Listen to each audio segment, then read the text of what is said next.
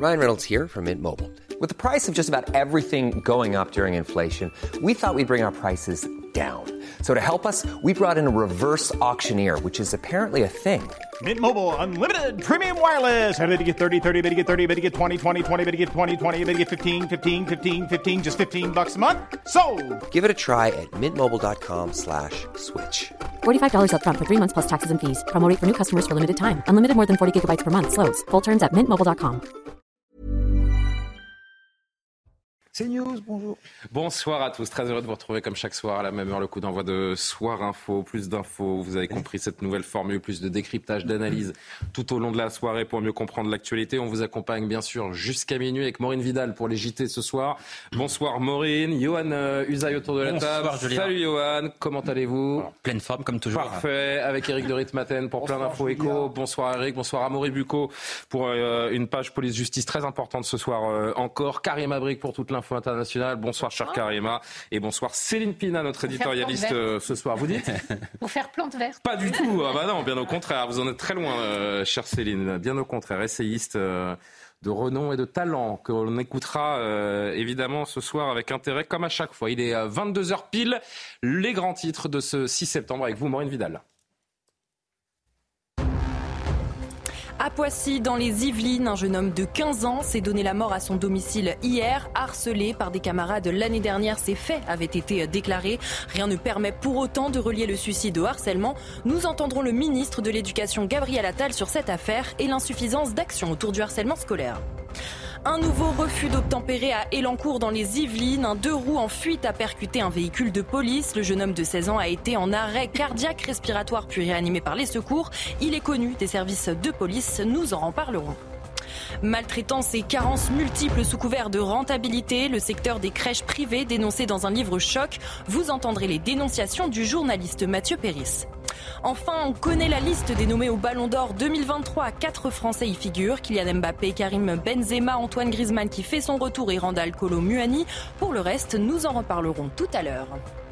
L'art du teasing, selon euh, Maureen Vidal. Merci euh, beaucoup. Voilà pour les grands titres qu'on développera euh, tout au long de, de la soirée. C'est donc sa mère, sa mère qui l'a retrouvée hier soir, pendue dans sa chambre. Nicolas avait 15 ans, selon toute vraisemblance. Lui aussi, comme l'INSEE, il y a peu de temps, il a mis fin à ses jours parce qu'il était victime de harcèlement ce soir. Ses camarades sont sidérés.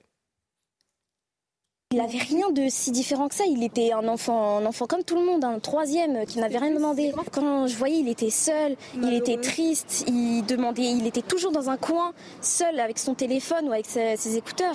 Ça, franchement, ça me faisait de la peine. Parce que je me disais, je sais pas en fait s'il était comme ça, s'il était insociable ou s'il était mal dans sa peau, mais ça se voyait qu'il avait quelque chose.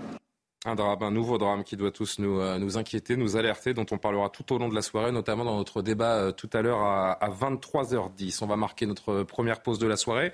On va se retrouver dans un instant pour réentendre la grande interview que vous avez peut-être manqué ce matin. Manuel Bompard, le coordinateur de la France Insoumise, interrogé par euh, Sonia Mabrouk. À tout de suite. 22h09 précisément sur euh, CNews. Merci de nous rejoindre euh, dans Soir Info. On vous propose de, de si vous l'avez manqué, l'interview, euh, la, tr- la très bonne interview de, de Sonia Mabrouk qui recevait euh, Manuel Bompard, aujourd'hui le coordinateur de la France Insoumise. Toutes les euh, questions d'actualité qui fâchent ont été euh, posées au coordinateur LFI qui répondait donc face à notre journaliste. C'était ce matin, regardez. Bonjour à vous, Manuel. Bompard, et bienvenue, coordinateur national de la France Insoumise. Beaucoup de sujets d'actualité à vous soumettre ce matin. Le Conseil d'État va rendre sa décision rapidement dans les prochaines heures sur l'interdiction de la baya. Alors, dans toutes les enquêtes, vous êtes désavoué par une écrasante majorité de Français, vous êtes désavoué par les sympathisants de la France Insoumise, vous êtes désavoué par une grande partie des, des enseignants qui attendaient cette clarification.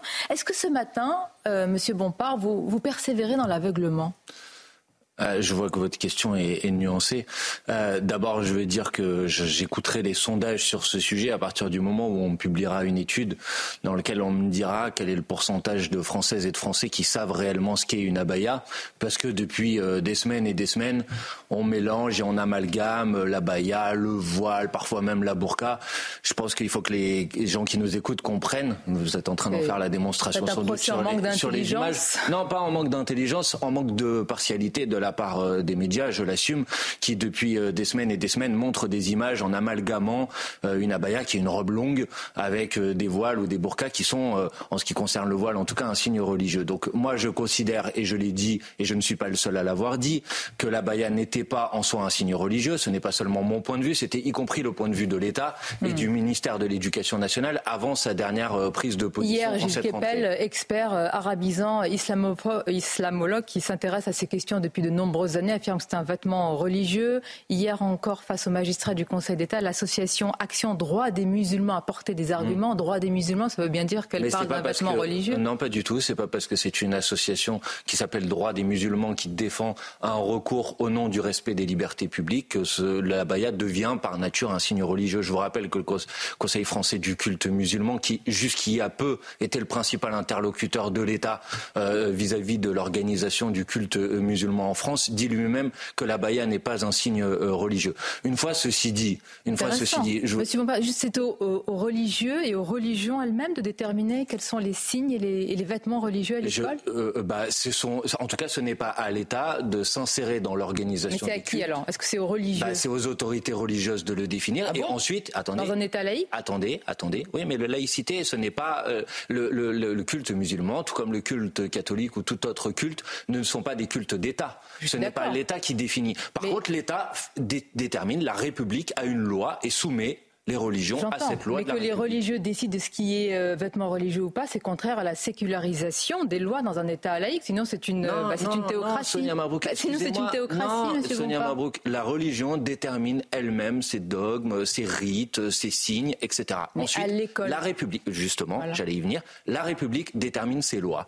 Et, bien évidemment, la loi de la République euh, prédomine sur la loi religieuse. Donc, dans la République, on, on décide qu'il n'y a pas de signe religieux ostensible à l'école. Donc, à partir de ce moment-là, les signes religieux ne sont pas permis de manière ostensible à l'école. Point à la ligne. Bien évidemment que la loi de la République s'impose sur la loi de la religion, mais ce n'est pas l'État qui détermine quels sont les signes religieux, quels sont les rites, quelles sont les pratiques. C'est les autorités religieuses. Euh, j'en ai parlé. Ça me paraît être très clair et ça me paraît être la définition précise et exacte de la loi de 1905. Donc, je rappelle qu'elle dit précisément qu'elle ne reconnaît ni ne subventionne aucun culte. Est-ce que vous continuez à dire, Manuel Bompard, que la décision du ministre revêt un caractère islamophobe? Je dis que la décision du ministre, parce qu'elle ne caractérise pas ce, ce qu'est euh, une abaya, euh, elle ouvre la voie à l'arbitraire et que les situations d'arbitraire, elles peuvent se traduire par des situations de discrimination ou de stigmatisation. Si, si, j'allais y venir. Vous employez le mot? Écoutez, je vais y venir. le, le, parce qu'elle ouvre la voie à l'arbitraire, cette décision, elle ouvre la voie à des situations de discrimination en raison d'une pratique religieuse, donc à de l'islamophobie. Ça ne veut pas dire que la loi elle-même l'est, ça veut dire qu'elle ouvre la voie à l'arbitraire et qu'elle peut se traduire par ce type. Est-ce que la décision du ministre est entre guillemets islamophobe ben, Je crois que j'ai répondu très précisément. non, le, mot est euh, important. Mathilde Panot, chef des députés mais, euh, insoumis au Parlement, l'a utilisé. Un professeur a perdu la vie car un procès en islamophobie a été instruit contre lui, basé sur le mensonge d'une élève, relayé par la haine d'un parent d'élève.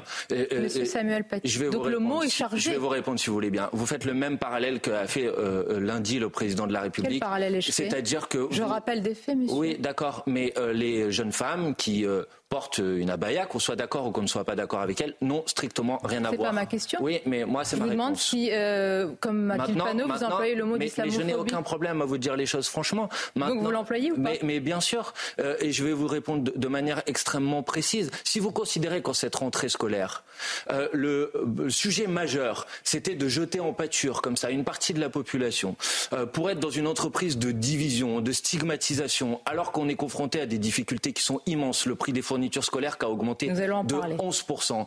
Euh, le, le, manque d'enseignants. La tentative de diversion est, facile ce matin. Je ne fais pas de tentative de diversion. Dans un Sonia pays Mabrouk, ça fait où un professeur est mort ça fait 5 minutes à cause d'un procès en islamophobie, donc je suis pas en train de vous faire une diversion. Est-ce que vous reprenez ce mot? C'est tout Mais je vous ai répondu oui. oui donc vous pouvez me poser. Oui, vous le reprenez. Oui, bien sûr. Vous pouvez, me, vous pouvez prendre le problème par tous les bouts. J'ai pas l'habitude de reculer sur les positions qui sont, euh, qui sont les miennes. Je vous dis juste que je pense que le ministre, en mettant ce sujet sur la table en cette rentrée, euh, qui concerne 0,25% des établissements. Et si j'en crois ses propres chiffres qu'il a donné lundi sur le nombre de personnes qui sont venues vêtues d'une abaya à l'école, c'est-à-dire 298 de mémoire, c'est-à-dire 0,005% des élèves qui sont dans le secondaire aujourd'hui, je pense effectivement qu'ils jettent un écran de fumée pour ne pas parler des principales difficultés de la rentrée. C'est l'augmentation du prix des fournitures scolaires, c'est le manque d'enseignants, c'est des enseignants qui ne sont pas suffisamment rémunérés. Et je préférerais qu'on parle de ça. Puis je vais vous montrer la, une de, Charlie euh, Hebdo, puisque vous reprenez donc le terme d'islamophobie. Est-ce que vous reprenez aussi l'expression de police du vêtement qui a été utilisée par euh, bah, certains Comment vous appelez ça quand vous commencez à déterminer quels sont les bah, vêtements Moi, je n'utilise pas la même expression qui est utilisée en Iran, monsieur, où une jeune femme a été tuée il y a un an parce qu'elle portait euh, un vêtement inapproprié par la police du ben vêtement. Moi, je dénonce la police du vêtement en Iran et je dénonce la police du vêtement partout. Alors, moi, je dénonce la police du vêtement en Iran parce que les femmes en Iran, elles doivent avoir la possibilité de s'habiller comme elles le souhaitent, mais en France aussi. Que pensez-vous de cette euh, une? Est-ce que vous êtes toujours Charlie? Mais euh, Charlie Hebdo dit ce qu'elle veut. Si, si, si c'est leur ligne éditoriale, c'est leur droit. Euh, dire que les, vous dites la même chose que les mollahs iraniens. Mais d'accord, mais bon, ça c'est leur. Ils, disent ce qu'ils veulent, c'est pas mon sujet. Mais écoutez, enfin moi j'essaye d'avoir des principes, de défendre un certain nombre de principes. Et ces principes, c'est appliquer la loi de 2004, pas de problème, mais ne pas profiter de la loi de 2004 pour aller incorporer, rentrer dans une logique de réglementation des tenues acceptables qui, comme par hasard, concerne toujours euh, euh, d'ailleurs le corps des, femmes, et là en l'occurrence des, des, jeunes femmes. Comme par hasard, monsieur, parce que vous savez que les religions ont un, peu un eh droit ben, de, malheureusement un droit de regard sur le corps des femmes. Raison. Ce n'est pas un hasard. Et c'est inacceptable. Et donc je propose qu'on ne suive pas la même logique. Tout simplement. Le don de la famille Bernard Arnault au Resto du Cœur, Monsieur Bompard, ne sera pas défiscalisé. Ni défiscalisation, ni contrepartie, contrairement à ce qu'a affirmé votre parti et les membres de la France Insoumise. Est-ce que ce matin, vous excusez de cette méprise? Mais ne dites pas quelque chose d'inexact.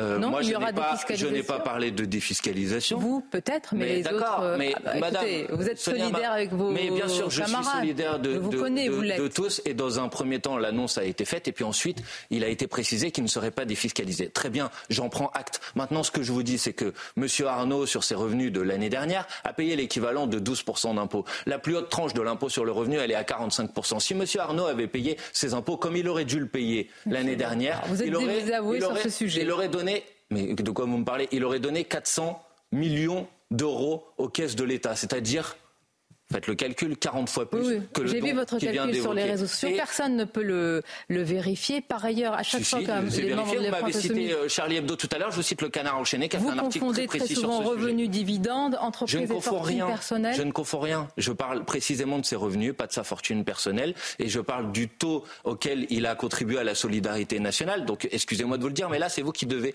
euh, vérifier vos informations. Pour le reste, pour le reste, je vais vous dire, c'est une question d'un modèle de société. Certains considère peut-être que le modèle de société, c'est un modèle de société dans lequel il n'y a pas de partage des richesses organisées par l'État et on s'en remet à la charité. C'est pas le mien. Mais quand on fait un don de 10 millions, est-ce qu'on s'intéresse pas plus au don euh, on, a l'impression que vous intéressez plus à ce don qu'aux euh, plus de 100 millions de repas qui sont distribués au Resto du Cœur?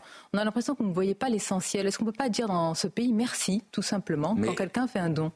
Mais madame, euh, je, très bien, il y a des euros qui arrivent, je les prends.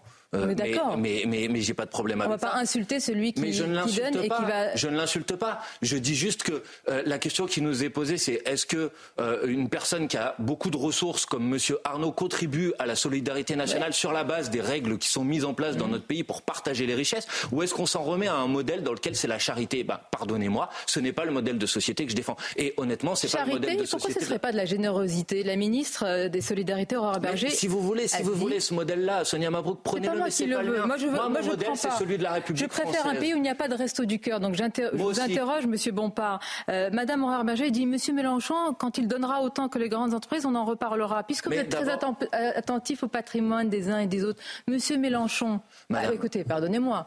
Transparence et patrimoine millionnaire, combien donne-t-il aussi? Eh ben, ça, vous lui poserez la question à lui. Moi, je ne suis pas, je ne gère pas l'argent. Puisqu'on vérifie le cœur et les reins je de Je ne gère pas l'argent de Monsieur Mélenchon, mais si, euh, si vous, vous, savez que l'équivalent du don qu'a donné Bernard Arnault, si vous le ramenez à sa fortune personnelle, c'est l'équivalent pour quelqu'un qui gagne le SMIC d'un don de 30 centimes d'euros. Donc si vous voulez, si vous voulez, madame, je peux dire, je peux dire merci, bravo. Non, Mais c'est pas mon sujet. Je veux Ma vos convictions, monsieur Bompard, ce matin. Pourquoi moins de milliardaires donneraient, Laissez-moi juste développer une idée. Donnerait moins de pauvres. Euh, euh, euh, je vous dis les choses de manière très simple.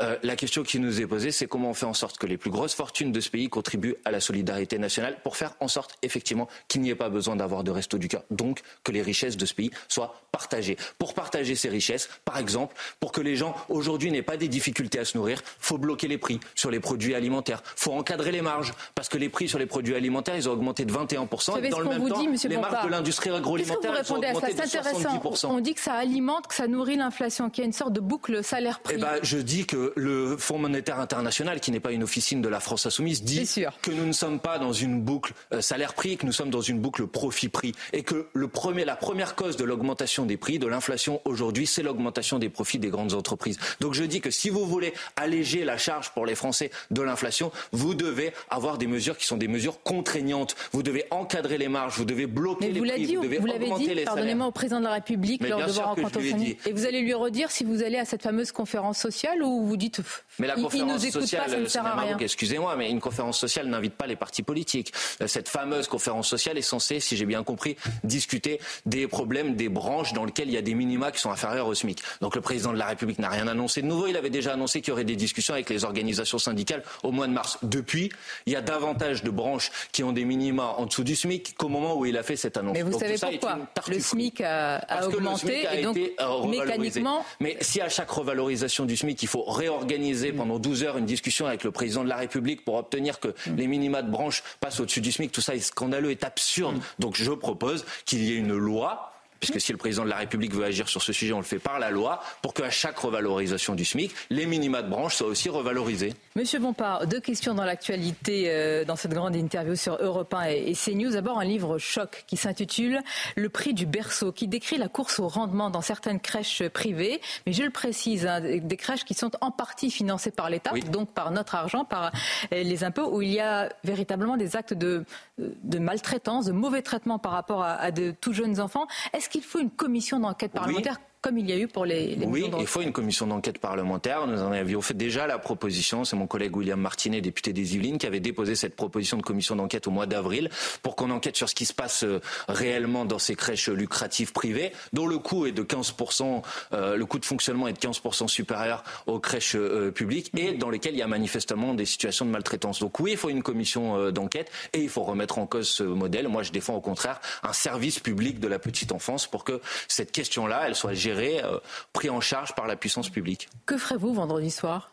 Vendredi soir. Euh, je crois que j'ai des une question réunions privé, hein, politiques, mais, mais, je pense que votre question euh, est relative au match de, rugby qui va avoir lieu. Bah, je supporterai la France, bien évidemment. Même si Bastien Chalureau euh, fait partie du 15, vous demandez, la France insoumise demande son exclusion. Je rappelle qu'il a été condamné pour violence à caractère raciste, mais qu'il a fait appel. Donc il y a une présomption d'innocence qui est d'ailleurs défendue par la ministre des Sports. Pourquoi vous réclamez sa tête? Bah, Je ne réclame pas la tête de qui que ce soit, moi, mais je dis que dans le sport, il me semble qu'il y a un devoir d'exemplarité et qu'il est normal que le fait que quelqu'un qui a été condamné en première instance, même si c'est vrai, vous avez raison, il a fait euh, appel pour euh, violence raciste, à minima s'excuse, à minima prennent la parole et disent qu'il regrette son geste. Il l'a fait. Il n'a pas fait. Il l'a fait en pleurs. Son euh, geste, il a contesté. Bah, il le conteste.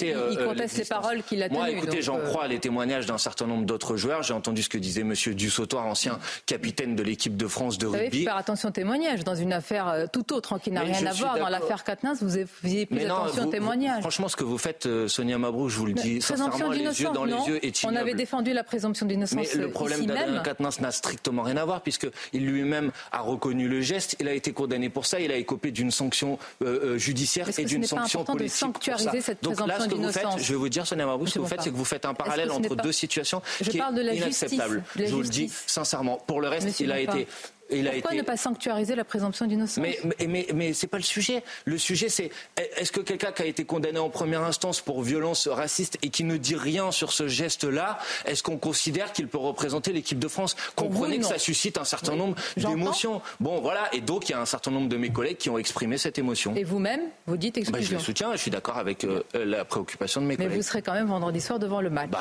euh, comme tout le monde. Écoutez, euh, et je pense que j'espère que la France pourra gagner la Coupe du Monde. On l'attend depuis très longtemps. Merci. Merci Manuel Bompard. Merci d'avoir été notre invité. C'était la grande interview sur CNews et Europe 1. Voilà pour cet entretien mené par Sonia Mabrouk avec Manuel Bompard. Sonia que vous euh, retrouvez pour la grande interview comme chaque jour demain à 8h10. Sonia qui recevra Éric Zemmour. On marque une euh, courte pause et on se retrouve pour le JT de 22h30 dans Soir Info avec Maureen Vidal. A tout de suite.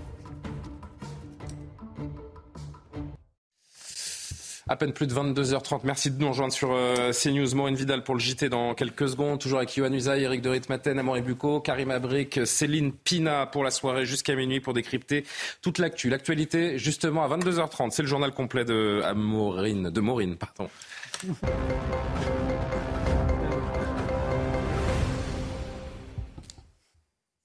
Maureen, pardon, un nouveau refus d'obtempérer à, à Elancourt ce soir dans les Yvelines. Dans le quartier des Nouveaux Horizons, un deux roues a commis un refus d'obtempérer. Il a été suivi à distance par un véhicule de police, puis a percuté un second véhicule à une intersection. Le jeune homme de 16 ans a été en arrêt cardiaque respiratoire, puis réanimé par les secours. Il est connu des services de police pour port d'armes et harcèlement sur mineurs de 15 ans. L'IGPN a été saisi. Avec nous, euh, Amaury Bucco, euh, pour les infos police-justice. Euh, euh, cet incident est intervenu aux alentours de, 18 h Est-ce qu'on en sait un petit peu plus sur les conditions et sur ce qui s'est passé réellement dans les Yvelines en ce début de soirée? Alors on a pu se procurer une image du véhicule que, montait ce, jeune homme. Alors il s'agit d'une petite motocross euh, rouge qui aurait effectivement percuté. Photo après l'accident. bien, sûr, après l'accident, on voit d'ailleurs la violence du choc, hein, puisque euh, la moto est quand même bien déformée. Et ce qu'on sait, eh bien, c'est que des, un escadron de gendarmerie s'est rendu sur place. Euh, pour éviter qu'il y ait des, trop de tensions. Une centaine d'habitants s'étaient réunis ce soir sur place. Et puis, euh, ce qu'on a appris aussi de sources policières, eh c'est qu'il y a eu des tensions du côté de l'hôpital Beaujon où a été transporté le jeune homme dans un état grave avec des jeunes du quartier qui s'étaient euh, rendus sur place. Et finalement, ce que craignent les autorités, si vous voulez, après l'affaire Naël, c'est que cette affaire soit une sorte de nouvelle affaire Naël et qu'elle déclenche une série d'émeutes comme on a connu le pays avant l'été ou au début, de l'été, fin juin, début juillet. Céline, euh, un petit mot sur cette euh, actualité euh, assez dramatique, encore une fois, issue de ce qu'on peut appeler un, rodéo. Le risque soir, c'est celui de l'embrasement, même si évidemment qu'on est suspendu aux dernières infos, notamment l'état de santé de, ce jeune homme. On sait que c'est un risque potentiel et on sait que le risque est maximal quand justement il y a, les forces de police sont dans l'équation. on a vu que la mort d'un enfant de, de 10-12 ans euh, dans le cadre d'un trafic de drogue, là, ça laisse absolument tout le monde indifférent. Euh, personne ne se rebelle, personne ne se révolte. Euh, donc cette différence de traitement est assez compliquée à comprendre quand on est extérieur. On a vraiment l'impression de réactions extrêmement claniques et en tout cas absolument pas adopté à ce que doit être un pays civilisé. On reviendra hein, sur cette actualité tout au long de la soirée, puisque ça s'est passé, on, le rappelle euh, ce soir, qu'on attend d'en savoir plus sur le, contexte, sur l'état de santé du jeune homme, je le, répète. Ce que l'on sait à Maurice, c'est que deux enquêtes sont ouvertes d'ores et déjà. Une pour refus d'obtempérer confiée à la sûreté départementale, une autre pardon, pour blessure involontaire par conducteur confiée à l'IGPN, puisque cette deuxième enquête, c'est la police qui est, euh, en cause. Vous vouliez euh, ajouter une dernière chose? Oui, quand je vous disais que cette affaire est extrêmement suivie, il y a quand même deux policiers déjà qui ont été placés en garde à vue, et vous avez le parquet, euh, un procureur ou un adjoint qui s'est rendu sur place ce soir, avec bien sûr l'IGPN. Euh, pour montrer que finalement cette, euh, ce, drame est suivi de très près par les autorités et qu'il n'est absolument pas minimisé. On continuera d'en parler, je le disais, notamment tout à l'heure dans le, dans le prochain JT. On poursuit avec Poissy, toujours dans les Yvelines, et ça c'est un autre drame qu'on a appris hier soir, un adolescent de 15 ans retrouvé mort pendu à son domicile. Le jeune homme a mis fin à ses jours, victime de harcèlement scolaire. L'année dernière, la justice appelle à la prudence quant aux raisons de son suicide, mais il s'avère que les premiers éléments de l'enquête confirment les faits d'harcèlement qui avaient bien été déclarés par la, victime au cours de l'année scolaire 2022-2023. Gabriel Attal, le ministre de l'Éducation nationale, a annoncé l'ouverture d'une enquête administrative et des mesures supplémentaires à prendre. Sujet de Yael Benamou. Nicolas, 15 ans, venait de faire sa rentrée dans un nouveau lycée professionnel à Paris. Ses voisins sont abasourdis. Pour eux, rien ne présageait cet acte. Il paraissait très gai, il, était bien paraissait bien dans sa peau. Il n'était pas sûrement, mais il me paraissait bien dans sa peau. C'est difficile, hein. c'était vraiment un, petit gars sans problème. Hein. Pourtant, l'an dernier, le jeune homme scolarisé dans ce lycée de Poissy est victime d'harcèlement. Les brimades et injures répétées par plusieurs élèves sont signalées en décembre 2022. Trois mois plus tard, les parents du jeune homme et les élèves mis en cause sont reçus par le lycée. Insuffisant pour la famille qui, au mois d'avril, envoie un courrier pour dénoncer l'absence de mesures efficientes. Le nouveau ministre de l'Éducation nationale, qui a fait du harcèlement l'une de ses priorités, veut que toute la lumière soit faite. J'ai donc décidé de déclencher une enquête administrative dont nous tirerons toutes les conclusions. Ce drame, je le dis, nous endeuille tous. Comme chaque jeune, comme chaque élève, ce jeune garçon avait le droit de vivre heureux et en paix.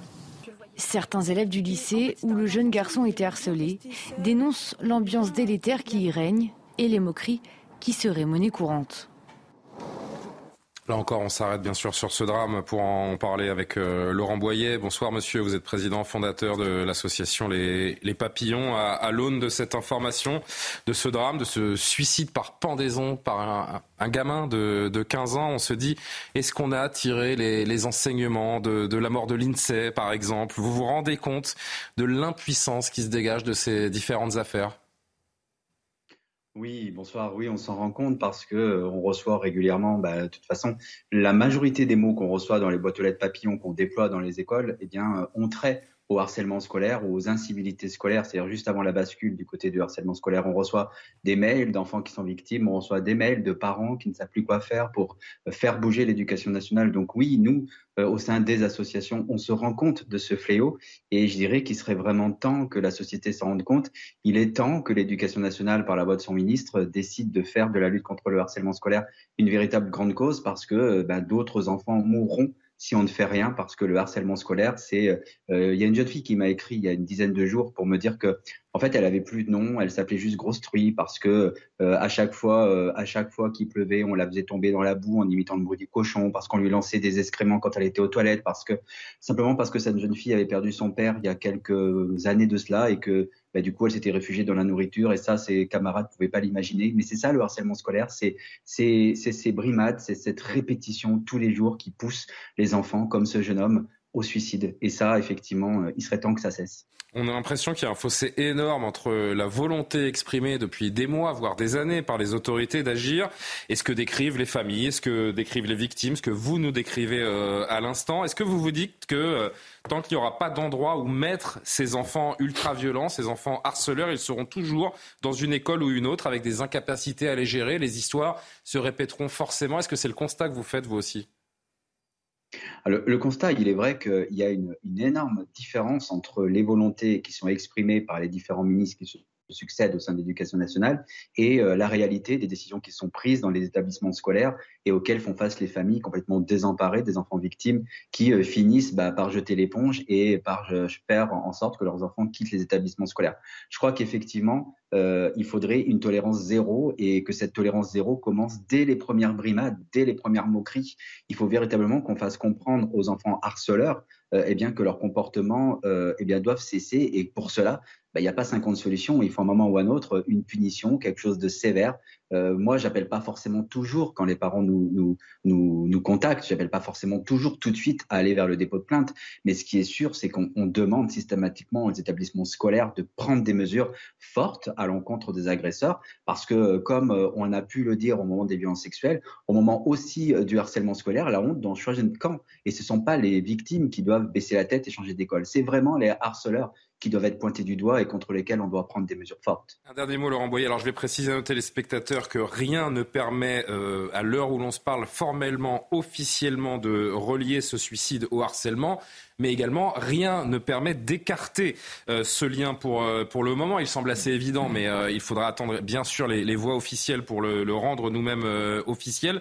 Ce qu'on peut dire par ailleurs, parce que tout cela est sous-jacent dans tous ces cas de harcèlement aussi, et ce sera ma dernière question, c'est que les réseaux sociaux rendent fous d'une certaine façon également. Oui, les réseaux sociaux rendent fous et souvent d'ailleurs c'est ce qui pousse les adolescents vers le suicide. Le suicide, il commence à entrer dans l'esprit des adolescents euh, au moment de la sixième parce que quand ils quittent le primaire, ils ont l'impression que le harcèlement scolaire qu'ils ont connu va s'arrêter. Mais malheureusement, la plupart du temps, le harcèlement scolaire continue au collège et c'est là où il devient difficile. il continue encore après au lycée parce que justement, il se poursuit sur les réseaux sociaux. Et peut-être que cet enfant, et vous avez raison de dire, on ne sait pas si c'est le harcèlement scolaire qu'il a aujourd'hui tué. Mais ce qui est peut-être possible, c'est que le harcèlement qu'il avait connu dans son ancien établissement se soit poursuivi par l'intermédiaire des réseaux sociaux. Et les enfants, quand ils se rendent compte qu'ils sont poursuivis sur les réseaux sociaux, ils ont l'impression que ça s'arrêtera jamais, que ça les poursuivra toute leur vie. Et c'est là, souvent, avec l'intervention des réseaux sociaux que les enfants commencent à avoir l'idée du suicide. Laurent Boyer, merci beaucoup d'être intervenu en direct sur notre antenne, président fondateur de l'association les, Papillons. Au plaisir de vous, de vous entendre une nouvelle fois sur, sur nos antennes. Merci. Euh, on poursuit ce journal avec euh, l'actualité politique également. Maureen, Marion Maréchal qui faisait l'événement ce soir, elle était l'invitée du 20h euh, de TF1. C'est confirmé, elle sera tête de liste reconquête aux élections européenne. C'est elle, c'est l'opportunité de rassembler les électeurs de droite autour d'une grande bataille civilisationnelle. Elle a également remercié Éric Zemmour qui avait annoncé cette nouvelle dans un entretien au Figaro ce matin.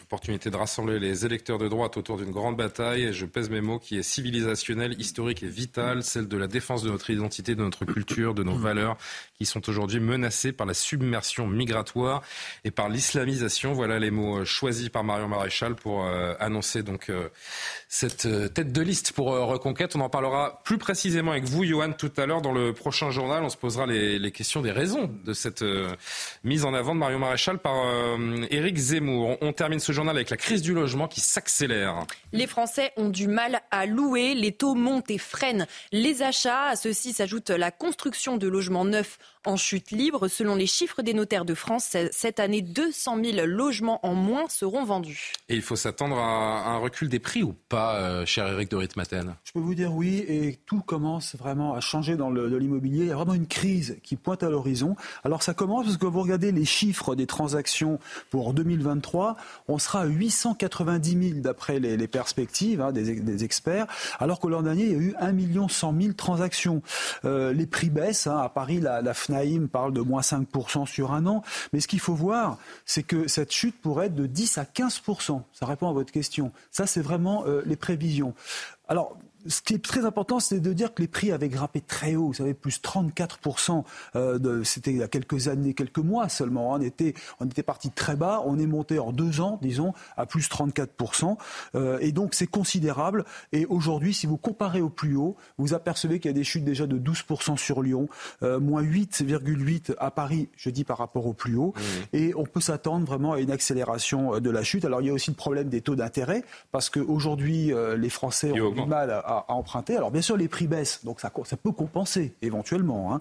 Euh, d'ailleurs, je vous précise qu'au Royaume-Uni, on passe à des taux à 40 ans. Je ne sais pas si vous imaginez, 40 ans pour, l'emprunt. J'étais jeune absolument.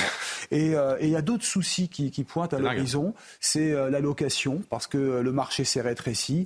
Euh, il y a en plus un problème de mise sur le marché de biens immobiliers. Il y a, vous savez, la, fameuse transition énergétique qui coûte très cher. Il y a la taxe foncière qui, aujourd'hui, réduit aussi l'envie d'acheter pour louer. Hein. c'est quand même un, gros problème. Il y a beaucoup de personnes modestes hein, qui ont un petit complément de revenus grâce au loyer. Elles renoncent ou elles peuvent plus acheter aujourd'hui. Donc c'est vraiment une crise, oui, qui commence. Merci pour, euh, pour ces précisions, cher Eric. Merci pour euh, ce journal. On se retrouve à 22h30. Euh, Maureen, avant de poursuivre, je voudrais d'ailleurs faire un, rectificatif parce que hier soir, pendant notre, notre journal, alors que nous évoquions le, procès de Redouane Faïd, j'ai affirmé que, que ce dernier était coupable d'avoir tué une policière en 2010. Or, cette information, elle est fausse. Redouane Faïd a participé à l'organisation du braquage qui a entraîné ce drame, mais il n'en est pas l'auteur. C'est une erreur qui n'aurait pas dû être commise. Je m'en excuse auprès de tous les spectateurs de, de CNews qui nous témoignent chaque soir leur euh, confiance. Voilà qui est dit. Éric Dorit Maten, je me retourne vers vous. On va parler de la pénurie de médicaments en France parce que là aussi c'est un, c'est un vrai problème et une vraie source d'inquiétude. Les euh, pharmaciens subissent de plus en plus de pression. Comment va-t-on passer l'hiver si les antibiotiques venaient à manquer? Alors vous savez qu'Elisabeth Borne a commandé un rapport et il en ressort qu'en fait les médicaments en France ne sont pas assez chers. Donc pour justement euh, freiner euh, la consommation, on va faire plus de prévention, ça sera la première chose.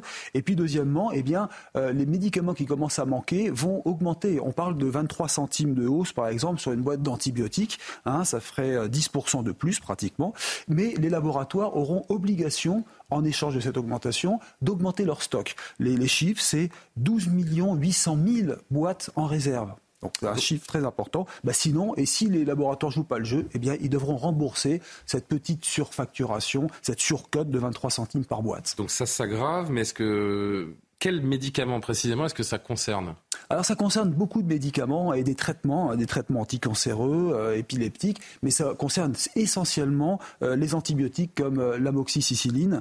vous avez aussi le doliprane, on en a beaucoup parlé, et vous avez raison, avec l'hiver qui arrive, on peut commencer à se poser des questions. Alors il y a des stocks qui sont prévus. Théoriquement, on doit avoir 4 mois de stock. Mais le problème, comme me le disait la présidente de Sanofi en France, mm. si vous avez, comme vous avez 27 pays en Europe, si vous multipliez par 4 mois de stock par pays, vous imaginez, ça représente 9 ans de production. Donc c'est pratiquement impossible. Donc on, marche un peu sur la tête concernant cela.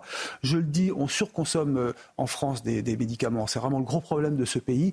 Il y a aussi parfois le paramètre sécurité sociale où on a l'assurance Pardon, maladie. On, si on consomme pas l'amoxicilline, euh, non, mais cher Eric, donc euh, vous avez raison, c'est qu'on en a besoin. Mais parfois, vous savez très bien la polémique sur peut-être on a un peu la main légère sur les ordonnances. On, on, donne des médicaments trop facilement. Parfois, on pourrait s'en passer. Et puis le fait qu'on ne paye plus du tout le médicament. Alors bien sûr, certains vont me dire oui, mais euh, on a des charges sociales énormes, on paye la Sécu, on paye très cher l'assurance sociale. Il n'empêche d'aller chez le pharmacien et de ne pas payer de médicaments, ça encourage à la consommation. Mm. Donc il y a une pénurie et les pharmaciens se plaignent de passer leur, leur journée, parfois plusieurs heures, à lister les médicaments manquants. On voit d'ailleurs sur leur logiciel, il y a des croix rouges hein, qui apparaissent parce que c'est complètement. Je crois qu'on a tous plus ou moins expérimenté ça sur les derniers mois autour de, autour de la table, notamment pour ceux qui ont des enfants et qui cherchaient désespérément de l'amoxicilline, je parle pas pour moi, quoique. Euh, on a dit que les labos en profitaient. Ce sont, euh, sont eux qui s'enrichissent, vraiment Les labos en profitent. Euh, c'est-à-dire que, vous savez, j'ai eu la chance d'interviewer Audrey de Verlois, hein, qui est mmh. pour le magazine Entreprendre, et elle a vraiment donné une interview que vous retrouverez sur, sur Internet.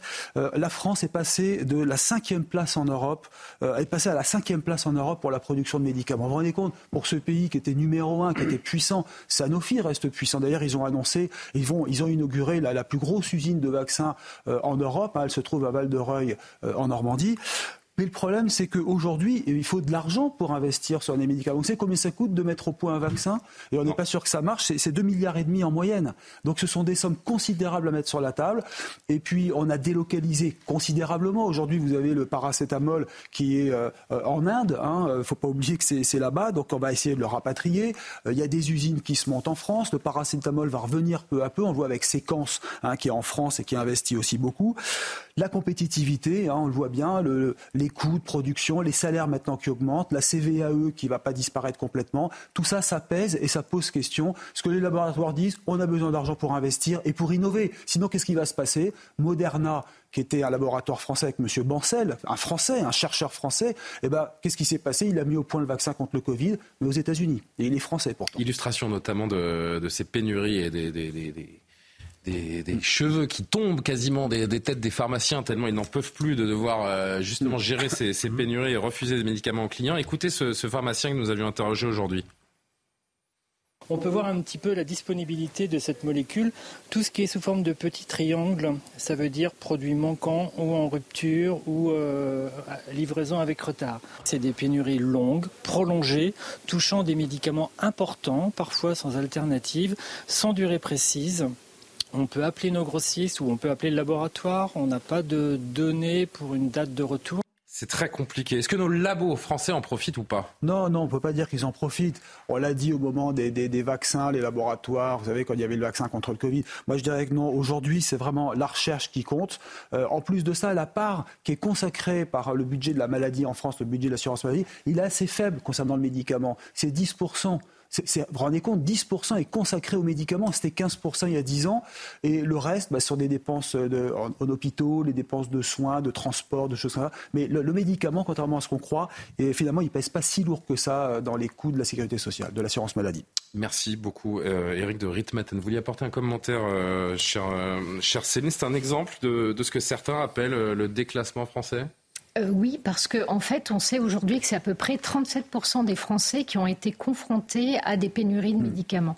Et le problème, c'est que quand c'est une pénurie de médicaments sur, par exemple, un médicament comme le flécaïnide qui sert à hum, régler le rythme cardiaque, sur des médicaments anticancéreux ou antiépileptiques, on est là sur des traitements de longue durée. Donc pour les personnes malades, c'est vraiment un, véritable problème. Et euh, le problème derrière, c'est que, euh, par exemple, l'augmentation du prix des médicaments, ça a été fait en Suisse. Résultat, mm. zéro effet sur les mm. stocks et sur la disponibilité des médicaments. Donc le rapport. C'est vraiment un souci de production et de souveraineté. Mm. Oui, en fait, ce n'est que ça. Le rapport du Sénat va plus loin, donc invitant à ce que l'on effectivement produise à nouveau en France. Pour ça, effectivement, il faut peut-être élever le prix du médicament, mais le conditionner au réel retour de ces investissements, voire de temps en temps euh, pouvoir prendre, on appelle ça la licence d'office, c'est-à-dire l'État dit, bah, écoutez, il y en a marre, vous êtes incapable de produire, je prends la licence et moi euh, je m'organise pour produire.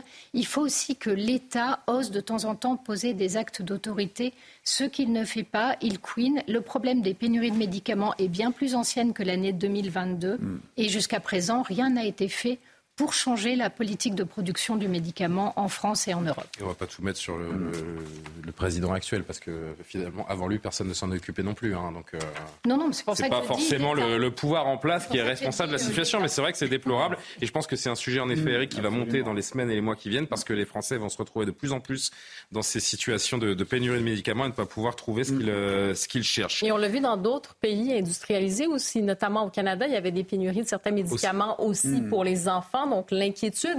Et on reparle, on oublie euh, d'en parler, mais pendant la pandémie, euh, pendant la période du COVID, je pense qu'on s'est rendu compte dans plusieurs grandes puissances à quel point on était dépendant d'autres pays, à quel point on avait délocalisé euh, certaines entreprises pharmaceutiques. Et c'est vraiment c'est un problème quand même qui dépasse largement quand même les frontières françaises. Merci beaucoup en tout cas Eric pour ces, développements et, nul doute qu'on reparlera de, ce sujet. Je me tourne vers Amaury Bucco. Amaury, l'actualité du soir, elle va nous emmener un petit peu plus tard euh, à Elancourt, dans les, dans les Yvelines, où euh, un drame est survenu aujourd'hui, puisque suite à un refus euh, d'obtempérer, un jeune homme à moto a été percuté par un, camion de, de, police. Et on, on, parlera plus précisément des circonstances tout à l'heure. Si Ce que l'on peut dire à nos téléspectateurs, oui, allez-y. Oui, c'est qu'on m'indique là de, de sources sûres que le jeune homme est décédé. Voilà, c'est ce que j'allais mentionner, en effet. Et donc, je vous confirmer cette terrible information. il a été réanimé après l'accident, envoyé en urgence euh, dans un hôpital des Yvelines, à l'hôpital Beaujon. Et on apprend donc à l'instant. C'est à Clichy, hein, Beaujon. Mais... Ah, pardon, à Beaujon, à Clichy. Et on apprend à l'instant donc que ce jeune homme de 16 ans qui roulait à moto, qui était pourchassé euh, par la police, mais qui a été percuté a priori par un autre véhicule qui, ne le pourchassait pas. Rien à voir avec tout ça, le contexte, on le définira et on tentera d'y voir plus clair tout à l'heure. En tout cas, ce que l'on peut dire à un téléspectateur à 22h53, c'est que malheureusement, ce jeune a succombé donc à, ses blessures après cet accident et on reviendra très longuement, euh, notamment dans le JT de 23h, dans à peine 7 minutes, sur cette, euh, sur cette terrible affaire. Avant cela, vous vouliez nous parler également d'une autre affaire qui est assez symbolique, symptomatique de l'état de notre pays et d'une certaine euh, ultra-violence qui, gangrène certaines villes.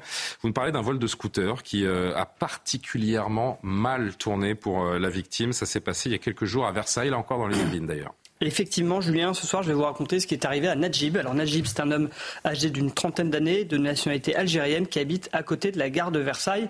Versailles, on parle quand même d'une ville assez tranquille, mais vous allez voir, pas si tranquille. Alors ça s'est passé le 25 août dernier, euh, après une soirée avec des amis. Vous avez donc Najib qui, vers 2 heures du matin, est allé retirer de l'argent au distributeur pour pouvoir s'acheter un sandwich. Il s'y est rendu au distributeur à, euh, à scooter et il a laissé le véhicule quelques secondes allumé, le temps de retirer euh, son argent. Et là, manque de peau, eh bien, il a suffi de ces quelques secondes d'inattention euh, pour qu'un homme descende d'une voiture assez tranquillement, monte sur le scooter et parte avec. Alors, Najib, le propriétaire du scooter, forcément, il est tenu à ce véhicule parce que c'était son seul moyen de locomotion et il a tout fait pour tenter euh, de récupérer son scooter.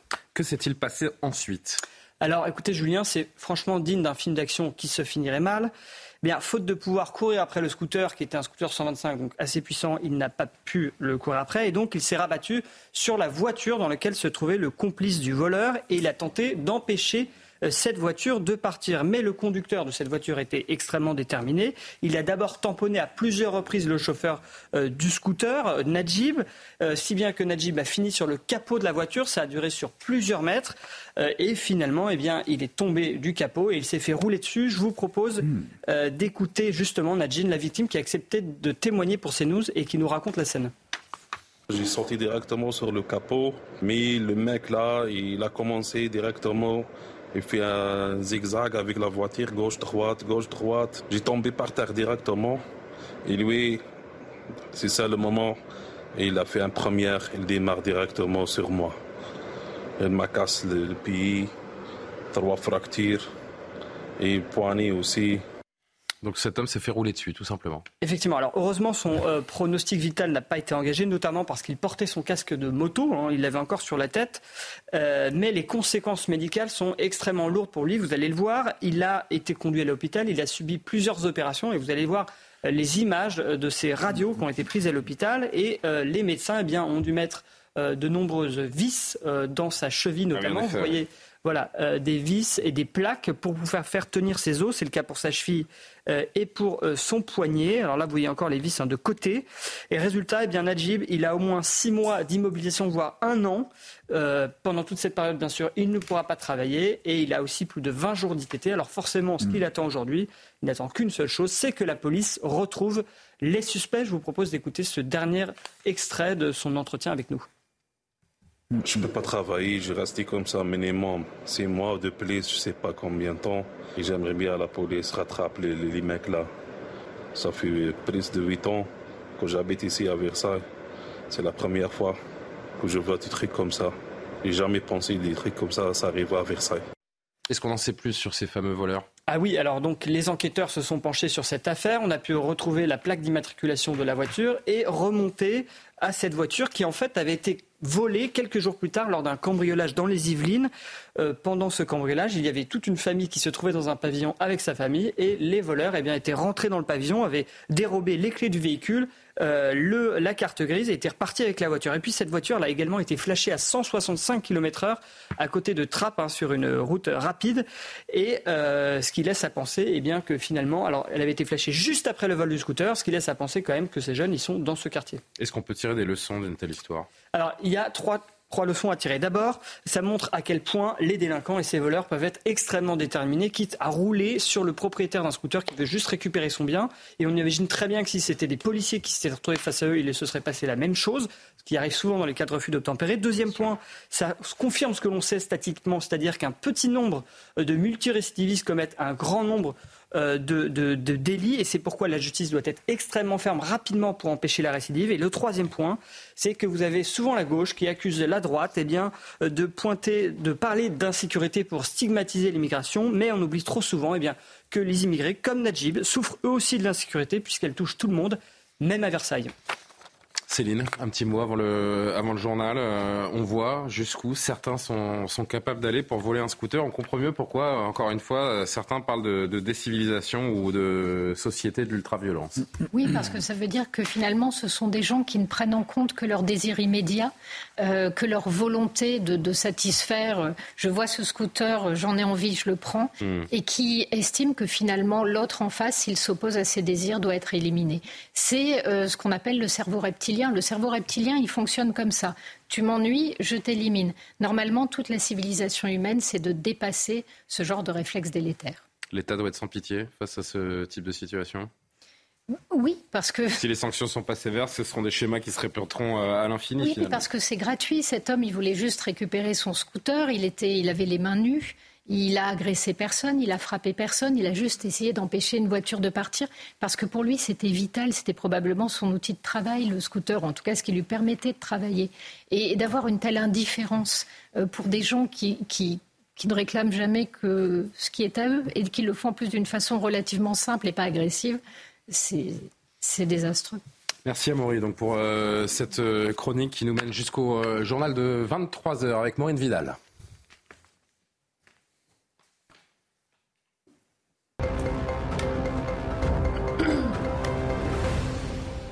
Maureen, c'est donc l'information euh, assez euh, dramatique de, la soirée. On l'a appris il y a quelques instants. Le jeune homme de 16 ans qui était en urgence absolue euh, après un, un accident dans les Yvelines avec la police suite à un refus d'obtempérer est décédé. Alors, euh, ce qui s'est passé euh, plus tôt hein, dans la journée, dans le quartier des Nouveaux Horizons, un de roues a commis donc un refus euh, d'obtempérer. Il a été suivi à distance par un véhicule de police, puis a percuté un second véhicule de police plus loin, à une intersection. Le jeune homme, donc âgé de 16 ans, a été en premier lieu en arrêt cardiaque respiratoire, puis réanimé par les secours. Il a ensuite, bien sûr, été emmené aux urgences, donc à l'hôpital. Le jeune homme, oui, comme vous avez dit, est décédé. Amaury, je me tourne vers vous de, de nouveau parce que euh, vous, êtes, euh, vous avez plus d'informations sur, euh, sur ce qui s'est passé. Est-ce qu'on peut essayer de comprendre exactement comment ça s'est déroulé? Ça s'est passé donc aux alentours de 18 heures. Si nous avons bien compris, un jeune homme roulait à moto, a priori sans casque, qui s'apparente à ce qu'on appelle les rodéos depuis quelques temps pris en chasse par une voiture de, de police. Mais pendant cette course-poursuite, un autre véhicule de police apparaît et percute la moto. C'est ce qui s'est passé Voilà, alors là, il faut savoir qu'il y a quand même deux policiers qui ont été placés en garde à vue, probablement les policiers qui ont été dans la voiture qui a percuté la moto, pour essayer de comprendre exactement ce qui s'est passé. Parce que je pense que vous êtes au courant, mais si vous voulez, euh, dans la doctrine de maintien de l'ordre, les policiers ne vont pas percuter les véhicules qui commettent des rodéos. C'est pour ça qu'il y avait une voiture qui était derrière. Et il s'avère que les premiers éléments qu'on a, c'est que euh, ce jeune homme euh, sur sa moto, c'était une mini motocross qu'on voit là sur les images. On a aussi d'autres images qui vont peut-être arriver à l'écran de, de, ce qui s'est passé du véhicule de police et de la motocross. Eh bien, a croisé fortuitement la, la, la, la route d'une autre voiture, mais qui n'était pas engagée dans la course-poursuite. Par exemple, si je vous fais le parallèle avec Naël, on n'est pas du tout dans le même cas de figure que l'affaire euh, Naël. Et d'ailleurs, donc, cette, pour pas qu'il y ait de violences urbaines. Euh, L'enquête le dira, encore une fois. Hein, L'enquête le dira, mais en tous les cas, les autorités prennent ça avec extrêmement d'importance. Il y a eu l'IGPN qui s'est rendu immédiatement sur place, euh, le parquet également, et puis donc ces deux policiers qui ont été placés en garde à vue, tandis que lui, eh bien, ce jeune homme a été conduit à l'hôpital. Il y a quand même eu détention, un rassemblement d'habitants sur place avec un escadron de gendarmerie mobile qui s'est rendu aussi pour maintenir l'ordre, pour apaiser la situation. Ce qu'on me dit, c'est que la situation est encore calme ce soir, mais qu'on craint euh, qu'il y ait des violences urbaines euh, demain de sources judiciaires à CNews. Je rappelle que deux enquêtes donc sont donc ouvertes, une pour refus d'obtempérer confiée à la sûreté départementale, une autre pour blessure involontaire par conducteur confiée à l'IGPN. Alors cette information nous était parvenue avant qu'on apprenne le décès, mais on peut imaginer que l'enquête confiée à l'IGPN pourrait être euh, requalifiée puisque le décès est, euh, est, survenu. Euh, on se demandait tout à l'heure si ce genre d'événement ne pouvait pas conduire à un nouvel embrasement. C'est vrai que tous les ingrédients semblent réunis, quand bien même évidemment que la, la responsabilité de, de la police est très loin d'être engagé à ce stade euh, et qu'on a l'impression qu'on est sur un, terrible accident suite à oui, un, adolescent qui, faisait du rodéo et qui a voulu échapper euh, aux forces de l'ordre. Ben, on avait eu une histoire comme ça, vous vous souvenez de... 16 ans, hein, je rappelle son âge. Euh, c'était pareil, c'était un, jeune homme, je crois que c'était dans le Val d'Oise, qui était aussi en scooter et qui avait heurté la voiture de policier. Et ça avait donné des émeutes, notamment à Villiers-le-Bel, qui avaient été extrêmement importantes. Donc, euh, ben, on verra bien ce qui, euh, ce qui va se passer. Il n'y a pas de doctrine claire, hein, on le sait, on en parle depuis un an, deux ans, que c'est qu'à chaque fois que les beaux jours reviennent, ces, ces rodéos euh, reviennent. Il n'y a pas de doctrine claire pour y mettre euh, fin. Les policiers ont souvent du mal à, à se comporter parce que poursuivre, c'est prendre un risque. Ne pas poursuivre, c'est laisser faire. Il y a cette zone un petit peu floue, là où euh, nos, amis britanniques, eux, ont une doctrine plus claire, hein, puisqu'on peut, en Grande-Bretagne, pourchasser. Il y a des méthodes pour faire tomber les motards sans, a priori, les, les blesser, en tout cas sans les blesser euh, grièvement. Il y a un flou, il y a des zones d'ombre dans la façon d'appréhender ces, ces rodéos et on se retrouve face à, face à un cas dramatique encore ce soir. Oui, parce que toutes les solutions en réalité sont, sont dangereuses. C'est-à-dire que si vous laissez le rodéo se poursuivre, il y a un risque que la personne sur la moto eh bien, euh, bouscule euh, ou tue même quelqu'un sur son passage, hein, n'importe qui. Ça peut être un jeune, une personne âgée, quelqu'un qui traverse au mauvais moment. Donc la personne qui fait ce rodéo est un véritable danger public. Donc si vous le laissez continuer il y a un risque qu'il tue un, innocent qui se trouverait au mauvais moment euh, sur, son passage. Euh, en même temps, si la police euh, le poursuit, ça représente également un, risque et on le voit bien là, ça se termine extrêmement mal. Mais effectivement, généralement, jusqu'à présent, en tout cas, le ministère de l'Intérieur disait éviter les courses poursuites avec les personnes qui s'adonnent au, rodéo parce que ça représente un, un danger trop grand. Rouler à vive allure, on peut percuter encore une fois un innocent qui se trouve là au mauvais moment, au mauvais endroit. Donc la doctrine, c'était plutôt de, ne pas poursuivre. Là, ils l'ont fait, on verra bien pourquoi. Néanmoins, ça Alors, contrairement à ce drame qui a touché ce jeune Naël dont on a beaucoup parlé, là, pour le moment, en tout cas, il n'y a pas d'image. Il n'y a pas d'image qui peuvent nous. Euh, le, jeune Naël, il y a une mise en examen pour un homicide volontaire. Là, on est loin de ça, manifestement. Pour l'instant, on verra bien ce que dira l'enquête, mais voilà, ça, ça n'a Ça, c'est l'image de la voiture, et, je parle sous votre contrôle parce que c'est Amaury qui nous a envoyé cette image. Je voudrais juste la décrire pour nos téléspectateurs. C'est la voiture cabossée après avoir percuté donc euh, la moto. Le, jeune homme à moto a vraiment percuté l'aile gauche de la voiture. Euh, D'accord, donc c'est ce qu'on voit. La portière, et on a aussi une autre photo de la moto. Euh, je ne sais pas si elle va, on va Si, si, en région, on me dit qu'elle arrive. Voilà, voilà. Oula, en effet. Vous voyez déjà. Ah, les dégâts sont terribles. Euh, voilà. pour moi, il s'agit davantage d'un tragique accident de la circulation qui est lié au fait qu'un jeune adolescent de 16 ans inconscient euh, comme on peut l'être parfois à 16 ans, mais lui, il était quand même manifestement plus que la plupart des jeunes de son âge, eh bien, voilà, rouler peut-être à, vive allure, rouler peut-être sans casque, on verra bien ce que dit l'enquête, mais en tout cas a commis de nombreuses infractions qui ont conduit manifestement à cet accident de la circulation. Donc, encore une fois, aucune comparaison possible avec euh, l'affaire euh, Naël, et il n'y a, pas de raison que ça donne lieu à des, émeutes. Alors, peut-être dans le quartier où il habitait, je, n'en sais rien, mais faire le parallèle avec les émeutes qui se sont passées il y a, il y a deux mois. Non, mais il faudra une communication euh, forte, rapide, euh, intelligible de la part des forces de l'ordre, de l'intérieur, pour euh, pour justement donner toutes les explications, toutes les preuves de, de, de, la façon dont, dont, ce drame est, est survenu, parce que c'est vrai que la moindre, la moindre étincelle peut, on le sait, mettre le fin au poudre. Pardon, Céline. Parce qu'en fait, la question, hmm. c'est est-ce que la vérité et la réalité intéressent ceux qui ont envie de mettre le feu partout bah, J'ose l'espérer quand même. non. J'ose l'espérer. Mais non. non. En fait, tout est fait dans ces quartiers pour entretenir une forme de haine contre la police et contre les institutions.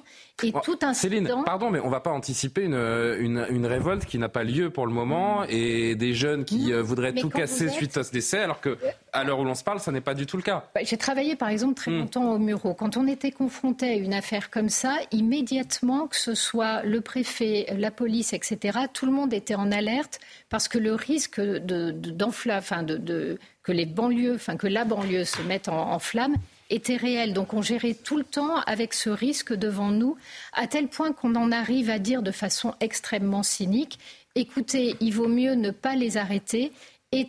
À la fin, c'est jamais dit comme ça, mais finalement, tant pis si on percute quelqu'un, parce que la personne qu'on va percuter dans ce cadre-là, ça ne déclenchera rien qui soit politiquement ingérable.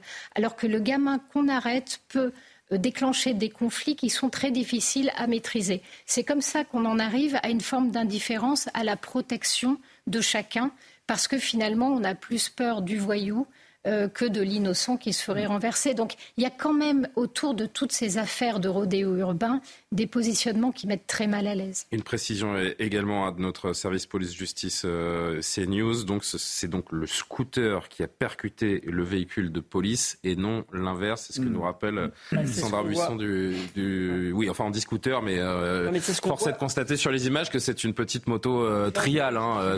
Bah, c'est les motos qu'utilisent les jeunes pour les scooters et je crois savoir, ça je, je vous demande la confirmation, mais je ne veux pas vous mettre en difficulté. A priori, il roulait sans casque également. Hein. Oui, c'est ça. Euh, ça, c'est confirmé aussi. Mais on le voit sur les images, là, que, on voit l'impact sur la voiture. Euh, on voit que la moto est rentrée dans la portière. Donc, a priori, ce n'est pas la voiture qui a percuté frontalement euh, la après, on n'est pas des experts en lecture des, des, bosses sur les, voitures, mais. Les, photos. Alors, moi, j'avais juste deux, petits commentaires à faire. Déjà, c'est vrai que c'est extrêmement différent de Naël parce que l'affaire l'image avait déclenché en fait la polémique et les émeutes derrière. Et puis il y avait eu un policier qui avait sorti son arme et qui avait tiré. C'est ça qui est impressionnant. Et là, on n'est pas, du tout dans ce cas de figure. Mais en revanche, là où je rejoins Céline Pina, c'est que des émeutes peuvent trouver un grand nombre de prétextes pour émerger. Je vous rappelle quand même la mort de Zayed et, Bouna qui étaient rentrés voilà, dans, un, euh, dans une espèce de, compteur électrique. Le transformateur. transformateur électrique qui s'était électrocuté. Ce n'était pas directement les policiers euh, qui les avaient mis dans ce transformateur et qui les avaient tués, mais ça avait suffi pour enflammer la France. Mm. Et donc, si vous voulez, on verra comment ça va être dans les prochains jours. En tout cas. Mais, mais, là-dessus, c'était les émeutes de Villiers-le-Bel. C'était exactement la même histoire. C'est une moto qui rentre dans une voiture de police et euh, c'est pas la voiture de police qui, qui fait mm. tomber la moto et ça avait donné. C'est pour ça qu'il va falloir très attentif. Il va falloir être très attentif à ce qui se passe dans ce dans ce quartier. encore une fois, la communication gouvernementale, qu'elle ait une influence ou pas, euh, Céline, elle est quand même très importante. Elle doit intervenir rapidement pour essayer de euh, de faire en sorte que que cette situation déjà mm. extrêmement dramatique ne, ne s'embrasse pas. On pense également à une famille qui vient de perdre un, un enfant de 16 ans et c'est peut-être le, le, plus important ce soir. Johan, dernier mot.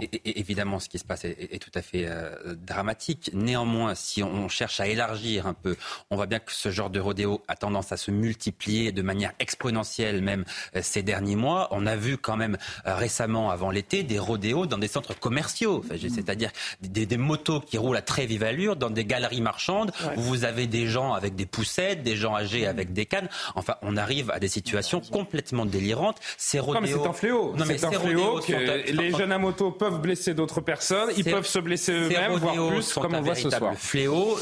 Et on n'est pas capable d'y mettre fin. Ceux, qui sont sur ces motos sont de véritables dangers publics, des criminels euh, en puissance. Donc, il est peut-être temps aussi de faire évoluer la doctrine parce qu'on ne peut pas les laisser agir impunément. Là, ça se termine de manière tragique. Alors, il faut éviter que ça se produise naturellement, mais la doctrine, dans tous les cas, doit changer, me semble-t-il, parce qu'encore une fois, ce jeune qui était sur cette moto était un danger public. Malheureusement, il, est, il est décédé, mais c'est bien lui qui représentait un danger quand même. Absolument. Karima. Ben, je pense qu'effectivement, ça se déploie, en fait, cette histoire sur euh, trois points. Hein. La, première, le premier point, c'est le drame de ce soir, de constater qu'il y a un jeune de 16 ans qui est décédé dans des circonstances qu'on va éclaircir euh, mmh. éventuellement, mais je veux dire dans des circonstances quand même assez dramatiques. Donc ça, c'est le premier axe, l'aspect du drame, et je pense qu'on va le vivre un peu comme ça aussi. Et euh, la deuxième chose sur effectivement les, les, techniques policières, euh, je pense que la question des refus d'obtempérer, on le voit, c'est un fléau. On peut même dire que c'est un fléau aujourd'hui avec l'augmentation de ces refus d'obtempérer. Et ça va sur un spectre beaucoup plus large de cette fameuse euh, crise un peu de, l'autorité. Déjà, les très, très jeunes. Et ce sentiment d'impunité. Voilà, hein. d'impunité, qui n'ont pas peur euh, nécessairement euh, des, policiers, des gendarmes. Donc, il y a, cette volonté de tester certaines limites et aussi ce sentiment d'impunité. On rappelle qu'on parle d'un gamin de 16 ans quand même ce soir. Moi, on, serait en train de parler d'un homme de, de 30 ans. Je serais peut-être un petit peu moins indulgent, mais là, âge. Voilà. des gamins de 16 ans qui font des bêtises, et qui, qui font un peu n'importe quoi. Il y en a, il y en a beaucoup. Est-ce que euh, ça mérite d'en arriver là? J'en suis vraiment pas certain. Oui, mais euh, pas vraiment. Je pense qu'il faut se concentrer ce soir aussi sur euh, sur cette nouvelle qui est importante, c'est qu'une une famille vient de perdre un enfant de 16 ans. empêcher d'en parler. Si je peux me permettre, c'est pour ça que je dis sur la question des techniques policières, en sachant aujourd'hui que les refus d'obtempérer augmentent énormément. Alors dans un contexte comme ça, ben il faudrait revoir peut-être justement les techniques d'intervention. Et cela dit, vous l'avez dit, ce soir, ce qu'on retient, c'est surtout qu'il y a un jeune qui est décédé et c'est un drame humain, c'est un drame euh, pour les familles. Donc, évidemment, on a une pensée pour ça. Et cela dit, il va falloir que la communication soit extrêmement rigoureuse au cours des prochaines heures. Merci. Et peut-être que plus d'autorité peut éviter le drame. Bien sûr. Aussi. Bien sûr, et dans, et dans beaucoup de domaines euh, ben d'ailleurs. Et on va, on va venir à un autre domaine dans, dans un instant et on pourrait sensiblement euh, dire les, les, mêmes choses. On a chamboulé, on l'aura compris, ce, ce journal parce que c'est cette information, évidemment, elle est, majeure et elle méritait qu'on s'y attarde longuement. On va continuer d'en parler dans le, prochain JT. Mais l'actualité euh, est dense et les drames sont malheureusement nombreux euh, ce soir, puisqu'on évoque encore euh, ce, suicide, Johan, avec vous, cette adolescente de 15 ans qui s'est donc pendue hier soir, au lendemain de la rentrée scolaire. Un ado qui avait fait l'objet de harcèlement l'an passé dans son précédent établissement, ce qui a conduit Gabriel Attal à prendre la parole aujourd'hui en fin de journée. Oui, ce qu'on constate d'abord, c'est que Gabriel Attal a réagi extrêmement vite dans euh, les heures qui ont, suivi ce, cet événement euh, tragique. Ça n'avait pas été le cas, par exemple, lors de la mort de la petite euh, Lindsay. On avait reproché à Papendiaï de réagir extrêmement tard, de ne pas avoir appelé les, les parents de cette petite fille. D'ailleurs, il avait dit, mais je ne pouvais pas les appeler, je n'avais pas leur numéro de téléphone. Enfin, une excuse absolument grotesque. là, la réaction, elle est immédiate. Donc, Gabriel Attal, une nouvelle fois, tranche radicalement avec son prédécesseur. On écoute le ministre d'ailleurs qui a, tenu une, petite conférence de presse. Je le dis, il reste des points à éclaircir. Et je veux évidemment que toute la lumière soit faite sur ces faits.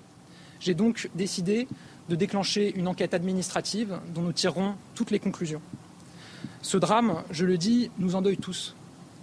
Comme chaque jeune, comme chaque élève, ce jeune garçon avait le droit de vivre heureux et en paix. Ce drame frappe particulièrement sa famille, ses proches, mais aussi des camarades, ses camarades et l'équipe éducative du lycée de Poissy, au sein duquel il était scolarisé l'an dernier.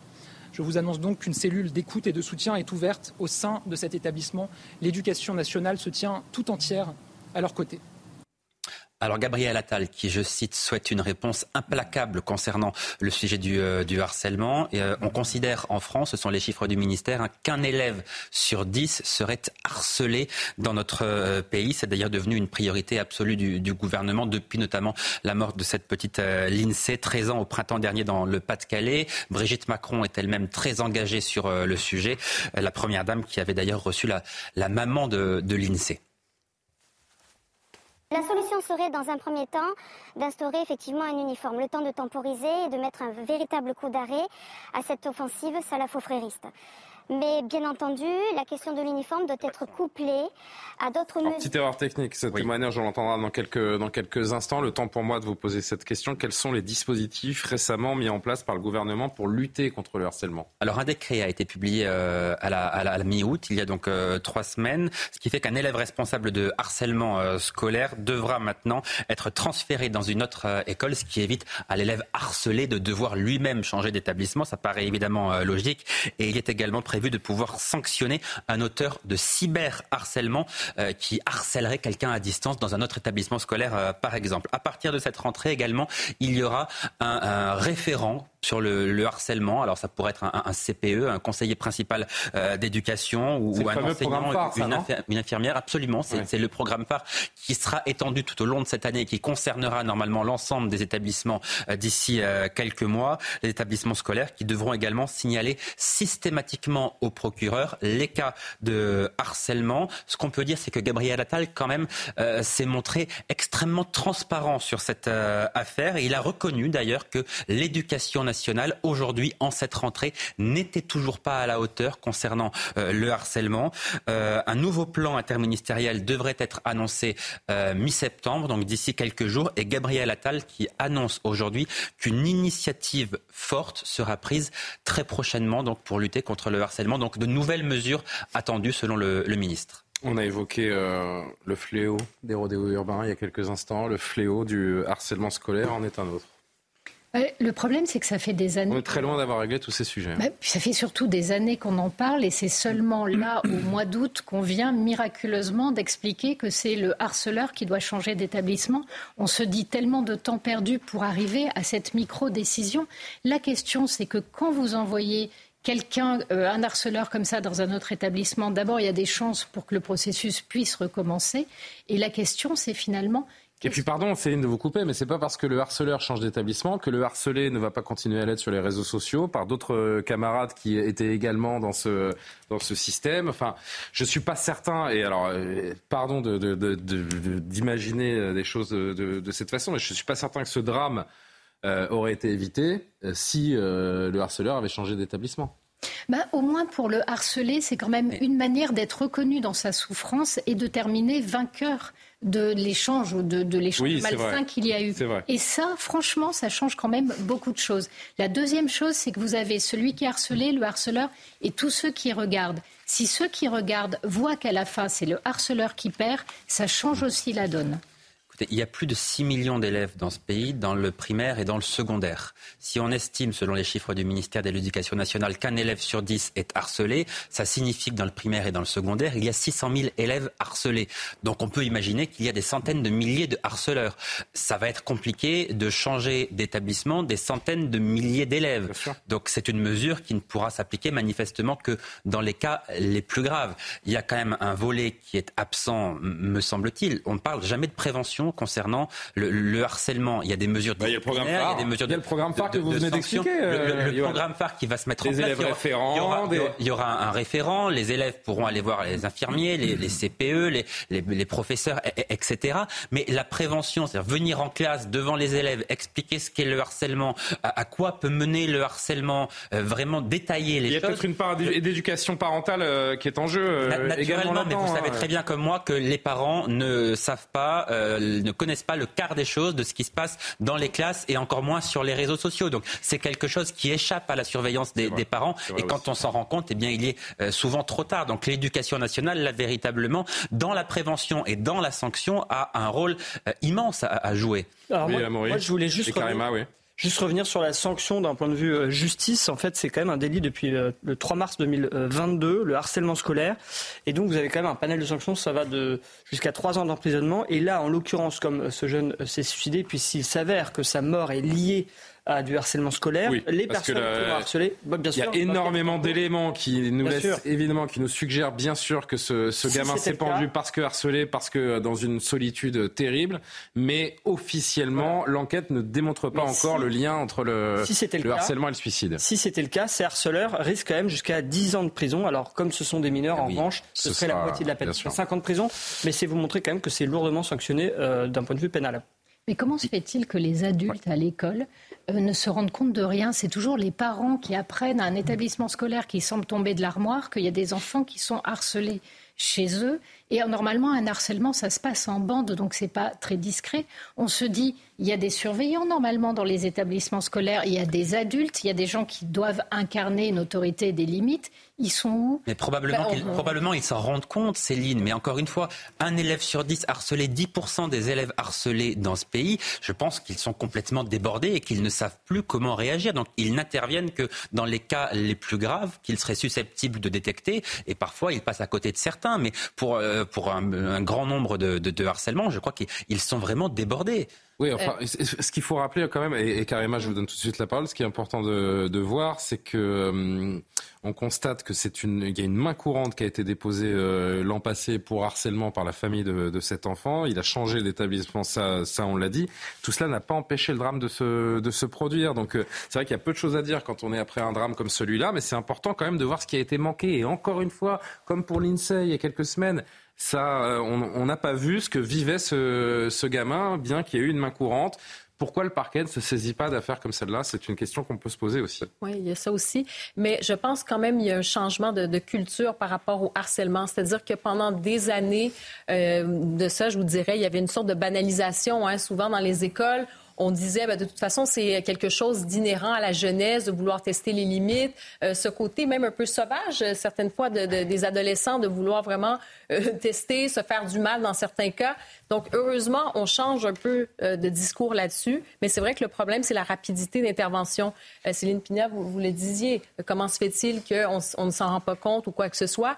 C'est qu'il faudrait, je pense, c'est dès le départ, en fait, dès qu'il y a les premiers signes, il faudrait que les mesures soient déjà là, une intervention qui soit déjà là pour les, les étudiants, les élèves, une collaboration avec les parents, les jeunes et euh, aussi, vous avez parlé de la prévention, les ateliers, des personnes qui viennent parler en classe, qui ont été harcelées, euh, des harceleurs également. Donc, il y, a, il y a cette priorité qui devrait être faite à ce chapitre-là. Mais je pense quand même que ce changement de culture, et on oublie une chose, hein, et ça, c'est probablement l'élément le plus euh, difficile, c'est par exemple pour les, les géants du web, donc hein, sur les réseaux Mhm. sociaux, l'action que peuvent faire ces entreprises pour préserver, en fait, pour protéger les mineurs. À chaque fois, on se dit oui, on va légiférer là-dessus, oui, on va faire quelque chose. Il y a la liberté d'expression, il y a toutes sortes de choses qui viennent en ligne de compte. Ça devient très compliqué. Mais- Mais, sur la- les mineurs en tant que tels, je pense que ces entreprises ont une responsabilité quand même. Il Et nous l'a dit notre très, invité tout à l'heure. Pour les, les téléspectateurs qui n'étaient pas avec nous dans le journal de 22h30, on était avec Laurent Boyer de l'association les, Les Papillons, donc qui s'occupe notamment de ces, ces enfants en détresse, ces enfants harcelés. Il nous a dit les réseaux sociaux, c'est un fléau. Je rappelle encore une fois, prenons conscience de ce dont on est en train de parler. Hier soir, il y a une maman qui est entrée dans la chambre de son fils et qui l'a retrouvé pendu. Est-ce que vous imaginez la force du harcèlement, la force des réseaux sociaux? Elle est en train de nous dépasser Non, mais complètement. é- é- évidemment, et je vous le disais tout à l'heure, les parents n'ont absolument pas conscience de ce qui se passe sur les réseaux sociaux. Ça, c'est une, une certitude. Donc, il y a une éducation à faire là-dessus aussi. Euh, vous disiez, euh, il y a une plainte, là, il y a une main courante qui avait été déposée. C'est tout le problème d'une main courante. Une main courante, ça n'est pas une plainte. Une main courante, elle reste au commissariat, et s'il n'y a pas de suite, ça ne sort pas du commissariat. Et là, Gabriel Attal annonce un changement. Là, il dit maintenant, euh, tous les euh, proviseurs euh, et les directeurs d'établissements scolaires qui auront connaissance de faits de harcèlement devront directement faire remonter les faits au procureur de la République afin que le parquet soit saisi de, l'affaire, ce qui peut quand même euh, changer considérablement les choses, parce qu'encore une fois, une main courante, c'est comme ne rien faire en réalité. Euh, voilà ce que l'on pouvait dire sur ce, sur ce sujet qu'on évoquera de nouveau tout à l'heure dans le, dans le journal de 23h30, bien sûr, d'ici euh, 5-6 minutes. Donc, je voudrais juste qu'on profite de ce temps avant le journal de, Maureen Vidal pour euh, évoquer de nouveau ce qui est, ce qui est l'actualité de cette, euh, de cette soirée. On a appris donc il y a, il y a quelques instants seulement qu'après un, refus d'obtempérer aux alentours de 18h à, Elancourt dans les, dans les Yvelines, un jeune à, à moto a percuté un autre véhicule de police que celui qui le pourchassait. Il a été dans un premier temps euh, réanimé, envoyé euh, au CHU de, vous allez me rappeler le, le- L'hôpital Beaujon, à dans l'hôpital. Beaujon. Et, euh, et on a appris donc la terrible nouvelle il y a seulement une, une petite demi-heure, c'est qu'il est décédé à seulement euh, 16 ans. On revient sur cette information pour la décrypter de nouveau, surtout pour proposer à nos téléspectateurs une vidéo, une vidéo qui nous est parvenue, qu'on va découvrir ensemble à Maury, parce que a priori personne d'entre nous ne l'a encore vue.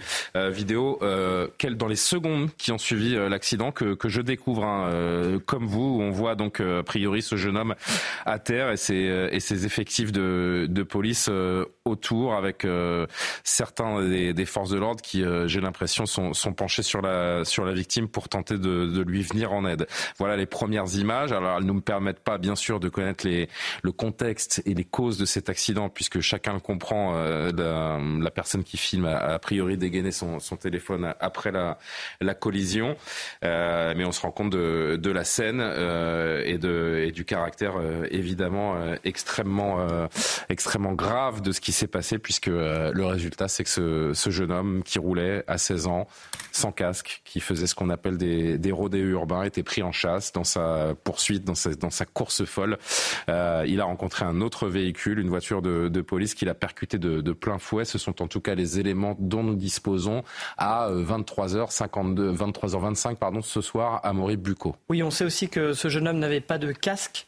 Euh, ce qui explique aussi peut-être pourquoi il était dans un état grave après le, choc. On sait aussi que euh, les deux policiers, euh, enfin en tout le cas que deux policiers, a priori ceux qui étaient dans la voiture, ont été placés en garde à vue et sont actuellement en audition pour raconter ce qui s'est passé, donner leur version des faits, qui sera évidemment déterminante pour savoir la suite. Est-ce qu'ils vont, ces policiers, être poursuivis Et puis bien sûr, s'il y a une responsabilité de la police, on, on, sait que la situation peut être très explosive et donc c'est pourquoi aussi euh, l'IGPN a immédiatement été sollicité, s'est rendu sur place, tout comme le parquet et la situation est effectivement suivie de près. On a un escadron de gendarmerie qui s'est rendu sur place, sur le lieu de l'accident, pour, euh, pour être sûr qu'il n'y ait pas de débordement et on sait qu'il y a eu quelques tensions à l'hôpital Beaujon où justement a été emmené euh, ce jeune avec d'autres jeunes du quartier qui étaient venus. voilà, là on sait que maintenant qu'ils sont décédés et là, depuis qu'on sait qu'il est décédé aussi, euh, les policiers forcément euh, craignent euh, la, résurgence de violences urbaines demain, puisqu'en général, ça va pas. Et on précise qu'il était connu des services de police pour des, faits de harcèlement et de, et de port d'armes, si j'ai si bien compris. moi, quel, que soit, quel que soit son, son, son CV et ce qu'il a pu faire par ailleurs, encore une fois, ce soir, on doit seulement déplorer le décès d'un adolescent qui faisait des j'allais utiliser un mot grossier, qui, qui, qui voilà, qui faisait des, des bêtises, qui, euh, qui ont conduit à, à, un drame terrible. Oui, non, mais je, pardon d'insister sur le, sur le, sur l'âge et sur le caractère, euh, sur le caractère dramatique de voir un adolescent mourir. Combien, quand bien même il s'est mis en danger, il a mis en danger également autrui, puisque conduire sans permis, enfin sans permis, oui, à 16 ans on n'a pas le permis, sans permis, une, une moto sans casque et, faire le fou dans les, dans les rues, même en étant pourchassé par la police. Oui. Bien sûr que c'est que c'est grave et qu'il peut y avoir des conséquences. Maintenant, j'entends bien ce que vous dites, et, encore une fois, la, mort de cet adolescent est, un drame qui, nous émeut tous. Enfin, je veux dire, y a, la vérité, ça, fait des années que notre gouvernement essaye d'éradiquer ce, phénomène, et la vérité, c'est que ça continue et que les drames euh, s'enchaînent. Il n'y a, aucun sujet là-dessus. C'est un drame absolu. On pense tous à sa famille, à ses amis, enfin, et, et à lui, bien sûr, parce que c'est tragique, vous avez raison de le dire, mais encore une fois, appeler ça une bêtise, non, ça, ça, n'est pas une bêtise. Pardon, mais même quand on a 16 ans, euh, oh, c'est plus une bêtise à cet âge-là. Enfin, c'était un acte de délinquance, mais euh, il, s'est mis en danger lui-même d'abord, mais il a aussi mis en danger les autres quand même. Enfin, je vous rappelle encore une fois que ces actes de, de, de, de, rodéo explosent de manière exponentielle. On en a vu, je le disais tout à l'heure, dans des centres commerciaux. Enfin, il y a un jour quelqu'un en rodéo qui, qui va tuer une personne qui se trouvera là au mauvais endroit au mauvais moment. donc c'est déjà arrivé. donc, oui, des enfants qui ont été percutés, euh, des personnes Donc ne, ne, faisons pas passer ce message à ces jeunes-là qui ah s'adonnent au rodéo. Si c'est le message que j'ai fait passer, je me suis mal exprimé. Personne ne fait la promotion des rodéos. Non, non, bien sûr, mais en leur disant que c'est une simple bêtise. Non, c'est plus que ça. C'est un acte extrêmement dangereux et c'est même parfois un acte criminel. Donc, euh, effectivement, il est décédé. C'est terrible, hein. encore une fois, je, je le redis, je, je, ne veux pas qu'il y ait la moindre ambiguïté là-dessus, mais c'est lui-même qui, qui s'est mis en danger. On va hmm. attendre les conclusions de, de l'IGPN. À l'heure où l'on se parle, la responsabilité de la police n'est pas engagée, puisque selon les sources qui nous, euh, qui nous parviennent, et grâce à nos journalistes police-justice, et notamment à Maurice, je salue euh, Sandra Buisson, qui nous communique des informations également, la moto est percuté cette voiture de police que l'on voit euh, cabosser et non l'inverse. Ce n'est pas la voiture de police qui est venue percuter. Encore une fois, ce n'est pas la voiture de, ce n'est pas cette voiture de police qui pourchassait ce jeune homme, mais la voiture qui a percuté, enfin, qui est entrée en collision avec la moto est une voiture qui venait d'une autre artère et qui n'était pas dans cette course poursuite. Et on rappelle d'ailleurs que la, doctrine de maintien de l'ordre, enfin pour les policiers en tous les cas, ils ne sont pas autorisés à aller tamponner euh, des personnes qui nous ne sommes pas en Grande-Bretagne et que voilà, donc c'est quand même très important important de le rappeler, euh, ce qui euh, laisse à penser effectivement que c'est plutôt la moto qui a percuté la voiture de police. Enfin, l'audition, bien sûr, le dira des deux policiers en garde à vue. Et là encore, on est ensemble jusqu'à minuit, vous le savez, dans, dans Soir Info. Et, d'ici minuit, euh, tout autre développement vous sera, vous sera communiqué. On continuera d'en parler. Il est 23h30, le journal de Maureen Vidal.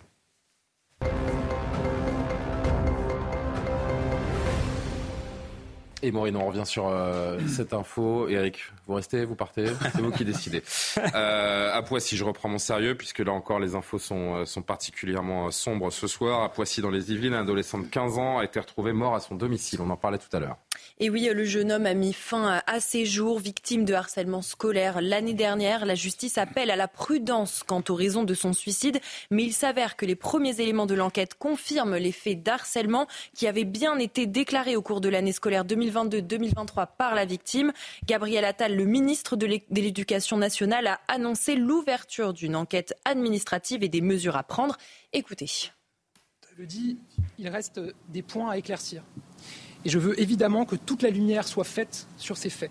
J'ai donc décidé de déclencher une enquête administrative dont nous tirerons toutes les conclusions. Ce drame, je le dis, nous endeuille tous. Comme chaque jeune, comme chaque élève, ce jeune garçon avait le droit de vivre heureux et en paix. Ce drame frappe particulièrement sa famille, ses proches, mais aussi des camarades, ses camarades et l'équipe éducative du lycée de Poissy, au sein duquel il était scolarisé l'an dernier. Je vous annonce donc qu'une cellule d'écoute et de soutien est ouverte au sein de cet établissement. L'éducation nationale se tient tout entière à leur côté. Autre info ce soir, Marion Maréchal était euh, l'invitée du 20h de TF1 pour euh, faire une annonce. C'est confirmé, elle sera tête de liste reconquête aux élections européennes. Selon elle, c'est l'opportunité de rassembler les électeurs de droite autour d'une grande bataille civilisationnelle. Elle a remercié également euh, Éric Zemmour qui avait annoncé cette nouvelle dans un entretien au Figaro ce matin. Un petit mot, euh, Johan Usaï, comment analyser cette, cette info? On va revoir parce que je ne sais pas si nos téléspectateurs ont eu le temps de, de lire la déclaration de Marion Et si on l'écoutait plutôt Est-ce qu'on peut l'écouter, Martin Mazur? Alors on va l'écouter dans un instant. D'abord peut-être un mot de, de Yohann. Comment est-ce qu'on analyse cette info? Quelle est la stratégie du clan Zemmour? Oui, d'abord, c'est quelque chose qui était euh, attendu, évidemment. On va sortir la citation vu qu'on va l'entendre dans un instant. On, vous écoute. On, savait qu'elle voulait être euh, tête de liste, elle faisait pression. Euh, Éric Zemmour n'avait pas tellement envie d'y aller. Alors pourquoi est-ce qu'Éric Zemmour ne veut pas être tête de liste aux élections européennes? D'abord parce qu'il veut sans doute garder une, une forme de stature présidentielle. C'est vrai que ce n'est pas toujours la personne qui est à la tête du parti qui est tête de liste pour les élections européennes. Marine Le Pen, par exemple, lorsqu'elle était euh, à la tête du RN, n'a pas été tête de liste pour les élections européennes. C'était Jordan Bardella. Hein. donc voilà. Donc chacun est à, sa place. Eric Zemmour, lui, manifestement, vise, d'abord 2027. Il a, il a, cela en tête. Mm. Euh, il veut faire de la place aux jeunes. C'est vrai que Marion Maréchal bénéficie d'une certaine popularité auprès d'un certain électorat. donc c'est un, un, bon choix, me semble-t-il. Et puis Éric Zemmour aussi, euh, en plus du fait de vouloir garder une certaine hauteur et de viser 2027, cherche à se préserver. Parce que je vous rappelle qu'il a connu un échec cuisant lors des élections législatives en ne parvenant pas à se qualifier pour le, second tour de cette élection dans la circonscription qu'il avait choisie.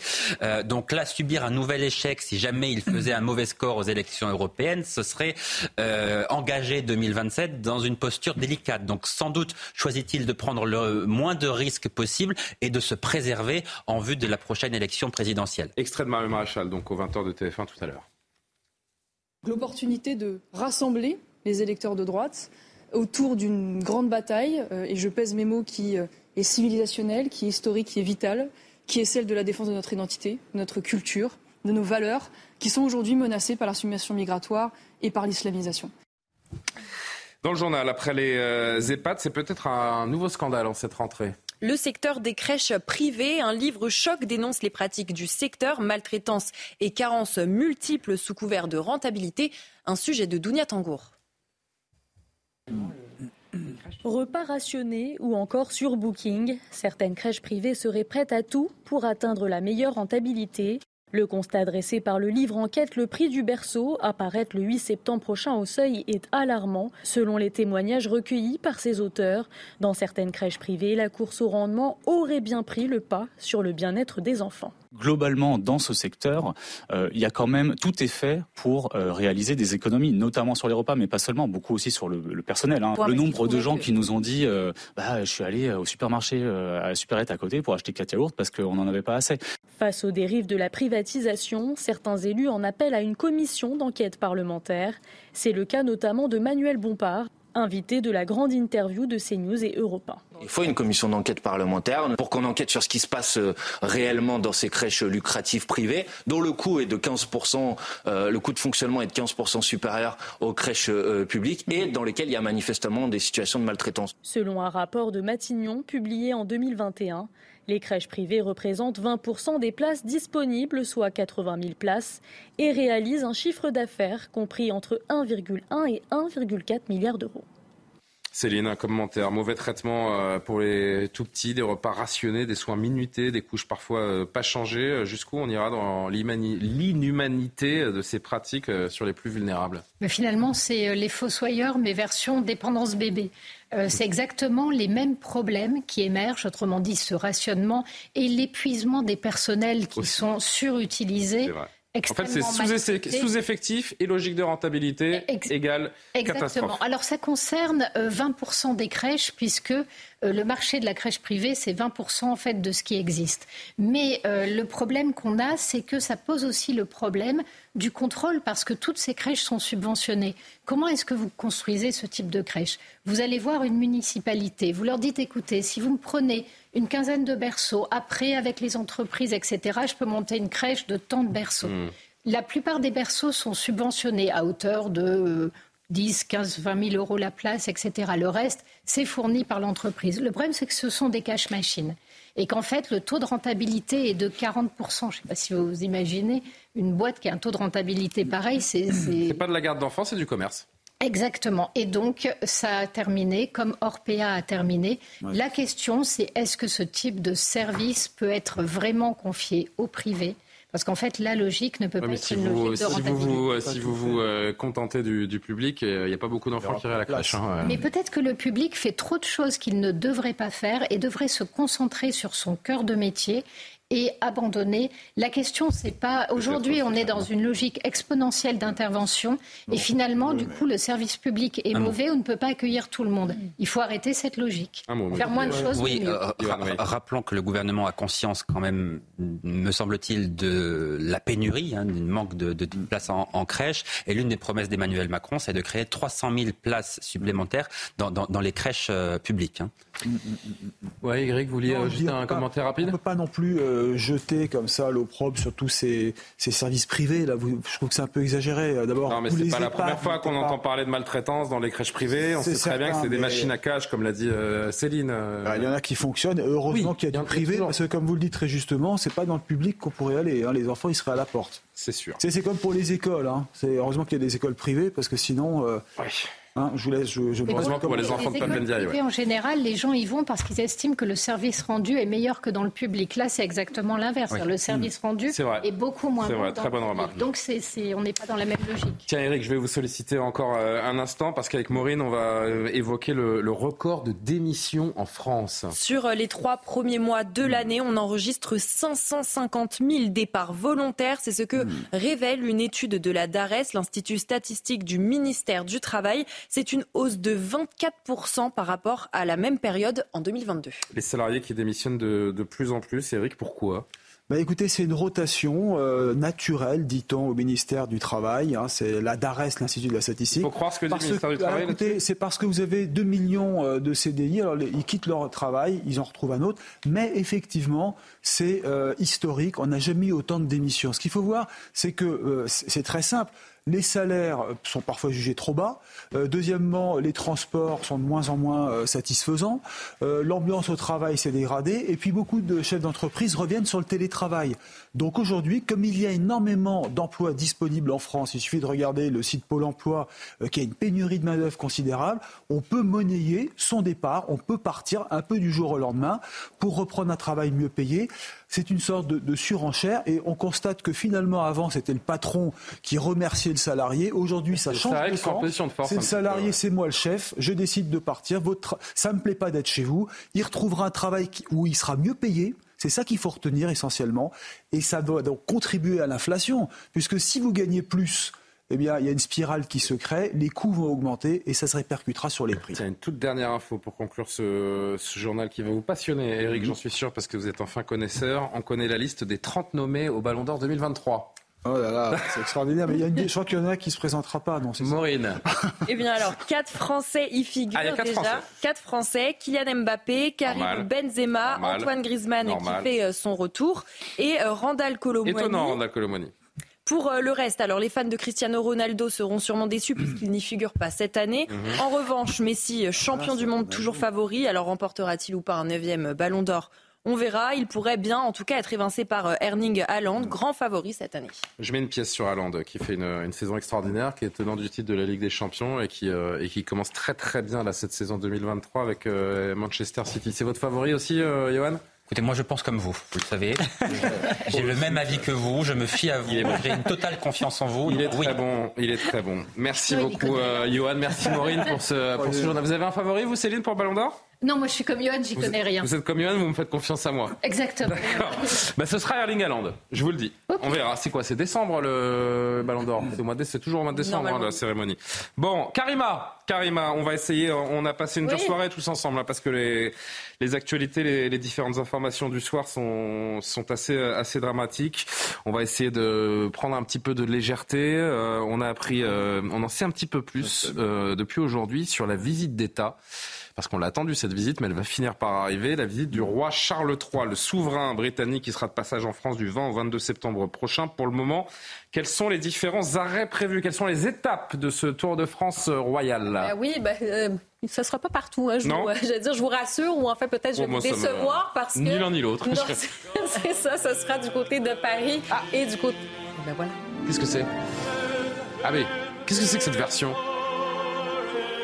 C'est Martin Mazur qui chante là ou... Oui, c'est ça exactement. D'accord.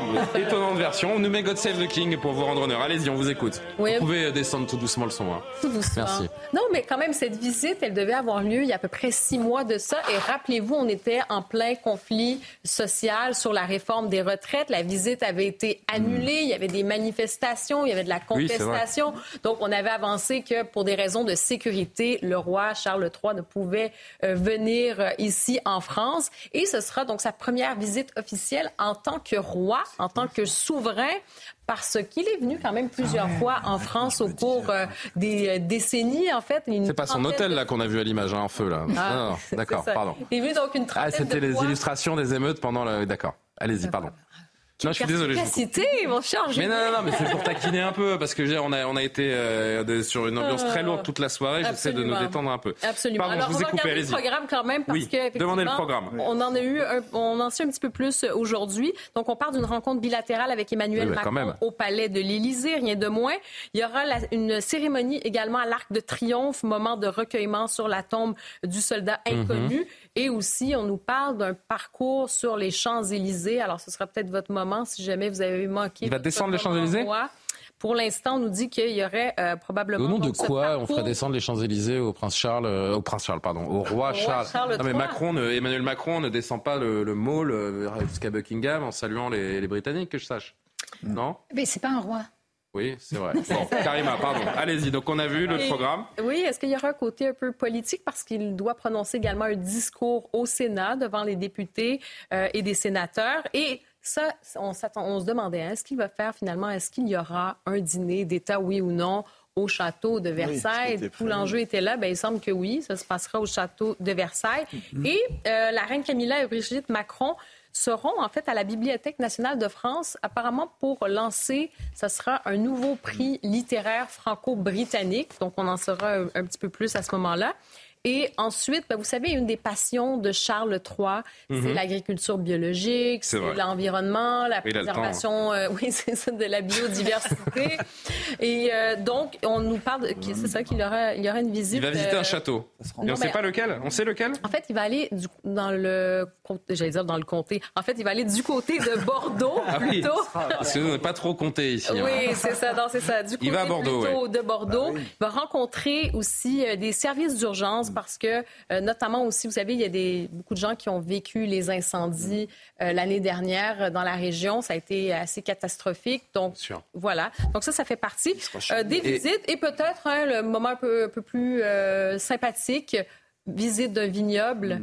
Ah bah oui. Et pour ne pas le nommer, en fait, ça devait être ce vignoble qui devait être visité il y a quelques mois. On parle du Château Smith au Lafitte à Martillac. Donc, euh, Grand cru classé en Pessac léognan, euh, délicieux, Voilà. mais à consommer avec grande modération, évidemment. C'est ça. Euh, on- très vite. On, sourit comme ça un peu quand même, mais ça reste que bon, c'est une visite d'État. Bien sûr. On veut quand même souligner les relations franco-britanniques, donc, euh, l'histoire, culture, économie, défense, tout ça. Donc avoir quand même ces questions-là et bien sûr les enjeux environnementaux. Dans deux jours, ça fera un an qu'il sera roi. hein. Ben, il y a ça aussi. Qu'il est roi. Oui, c'est ça. oui, c'est ça. Officiellement, il a été couronné le 6 mai dernier, mais donc euh, c'était bien sûr à lors du décès, euh, tout de suite après le décès de la reine Elisabeth II, ben, il est devenu le roi. Et Charles ce sera en pleine Coupe du Monde de rugby. Tout à fait. Oui, c'est vrai, absolument. qui sera remporté par le 15 de France qui démarre euh, par une victoire vendredi là contre les, les All Blacks, évidemment parce que je l'ai vu dans mon dans ma petite boule de cristal. Euh, mais pardon Karima, je vous ai un peu pressé, mais il nous reste une Mais minute non, vingt. écoutez, euh, c'est Charles III, donc euh, je Ouais, pense qu'on a dit vrai. l'essentiel. Après, C'est vrai, c'est vrai. des, euh, Finalement, on a, on a, on a fans, tout dit. Non, mais on aurait pu en discuter un petit peu. Mais votre, euh, votre revue de presse pour demain, euh, que trouverez-vous dans, dans les kiosques La presse euh, nationale d'abord, le Figaro qui parle de Trump. Donald Trump qui utilise ses procès pour doper sa campagne. C'est vrai, la Coupe du Monde de rugby. Tiens, c'est à la une du Figaro également avec cette photo de, Fabien Galtier. On peut voir en bandeau Éric Zemmour qui nous parle de Marion Maréchal qui conduira la liste reconquête aux européennes. Je rappelle le rendez-vous, hein, 8h10 face à Sonia Mabrouk demain pour la grande interview sur CNews. Éric Zemmour. La Croix, service public, ce qui doit changer le dossier que propose euh, le quotidien La Croix. Le Parisien et sa version nationale aujourd'hui en France. Négligence, maltraitance. On reparle de ces dérives des crèches privées. Quel coach est Thierry Henry? Ben, C'est une bonne question. On tentera d'y répondre en lisant aujourd'hui en France. Henry, désormais sélectionneur de l'équipe de France Espoir, comme vous le savez. Le premier quotidien français, c'est Ouest France. Les crèches privées, là encore, elles sont pointées du doigt. Le Maine libre pour continuer, cette série de presse régionale. Le, le scandale Orpea, faute inexcusable. Un passage à vide dans les salons de coiffure également. Tiens, étonnant dossier en page 2 du, euh, du Maine libre. Les DNA à Valbourg, les atouts de la tenue imposée. Alors qu'est-ce que c'est que ça? La question du port de l'uniforme agite le monde éducatif. L'établissement catholique impose une tenue spécifique depuis 2019. Tiens, ce serait intéressant de voir le retour d'expérience donc de ce de cet établissement. Et puis le trop plein. Oui, on en a parlé avec vous hier, Eric. 2 euros le litre de carburant. La Provence qui euh, met le focus donc sur ces prix exorbitants des carburants. On est très en retard. C'est la caméra folle qui va s'arrêter sur l'un des journalistes ou des chroniqueurs ce soir pour la météo. La caméra folle qui va choisir celui ou celle qui nous présentera la météo. Euh, Karima, Amaury. Amaury Amaury Bucco. Ah, je l'ai jamais fait. Il Bon. sentait que ça allait lui tomber dessus ce soir. Quel temps fera-t-il demain, Amaury Vous avez 30 secondes. Eh ben, écoutez, il va faire extrêmement beau comme euh, toujours jaune. depuis Il trois va faire jaune demain. il va faire tout jaune et voilà, c'est le soleil qui rend la, la terre jaune. Et puis bien sûr, sur la Bretagne, quelques nuages, toujours des températures fraîches en Bretagne, je, je le redis. Ouais, et ouais. puis le matin, plutôt frais, 18 degrés, c'est plutôt agréable à Paris. Donc Ouais. si vous devez aller emmener votre fils à la crèche ou votre fille, c'est plutôt euh, agréable. ou aller faire un petit footing. L'après-midi. Euh, pour l'après-midi, par contre, ça va être euh, bah, toujours aussi beau. Il n'y a rien à dire, hélas.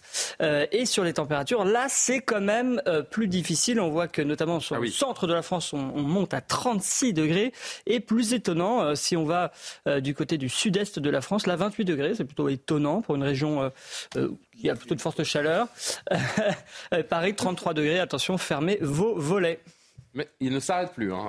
Euh, Amaury. Il voulait pas le faire et puis Une il prend un plaisir. Il vient de se révéler là, euh, Amaury. Merci beaucoup les amis. Je suis très en retard, je suis désolé. Merci à Martin Mazur, à Audrey Sébesta, à Coralie Deleplace qui m'ont aidé à préparer cette émission. Merci à tous les six autour de la table. Soir Info revient demain. Tout de suite l'édition de la nuit. Bonne nuit.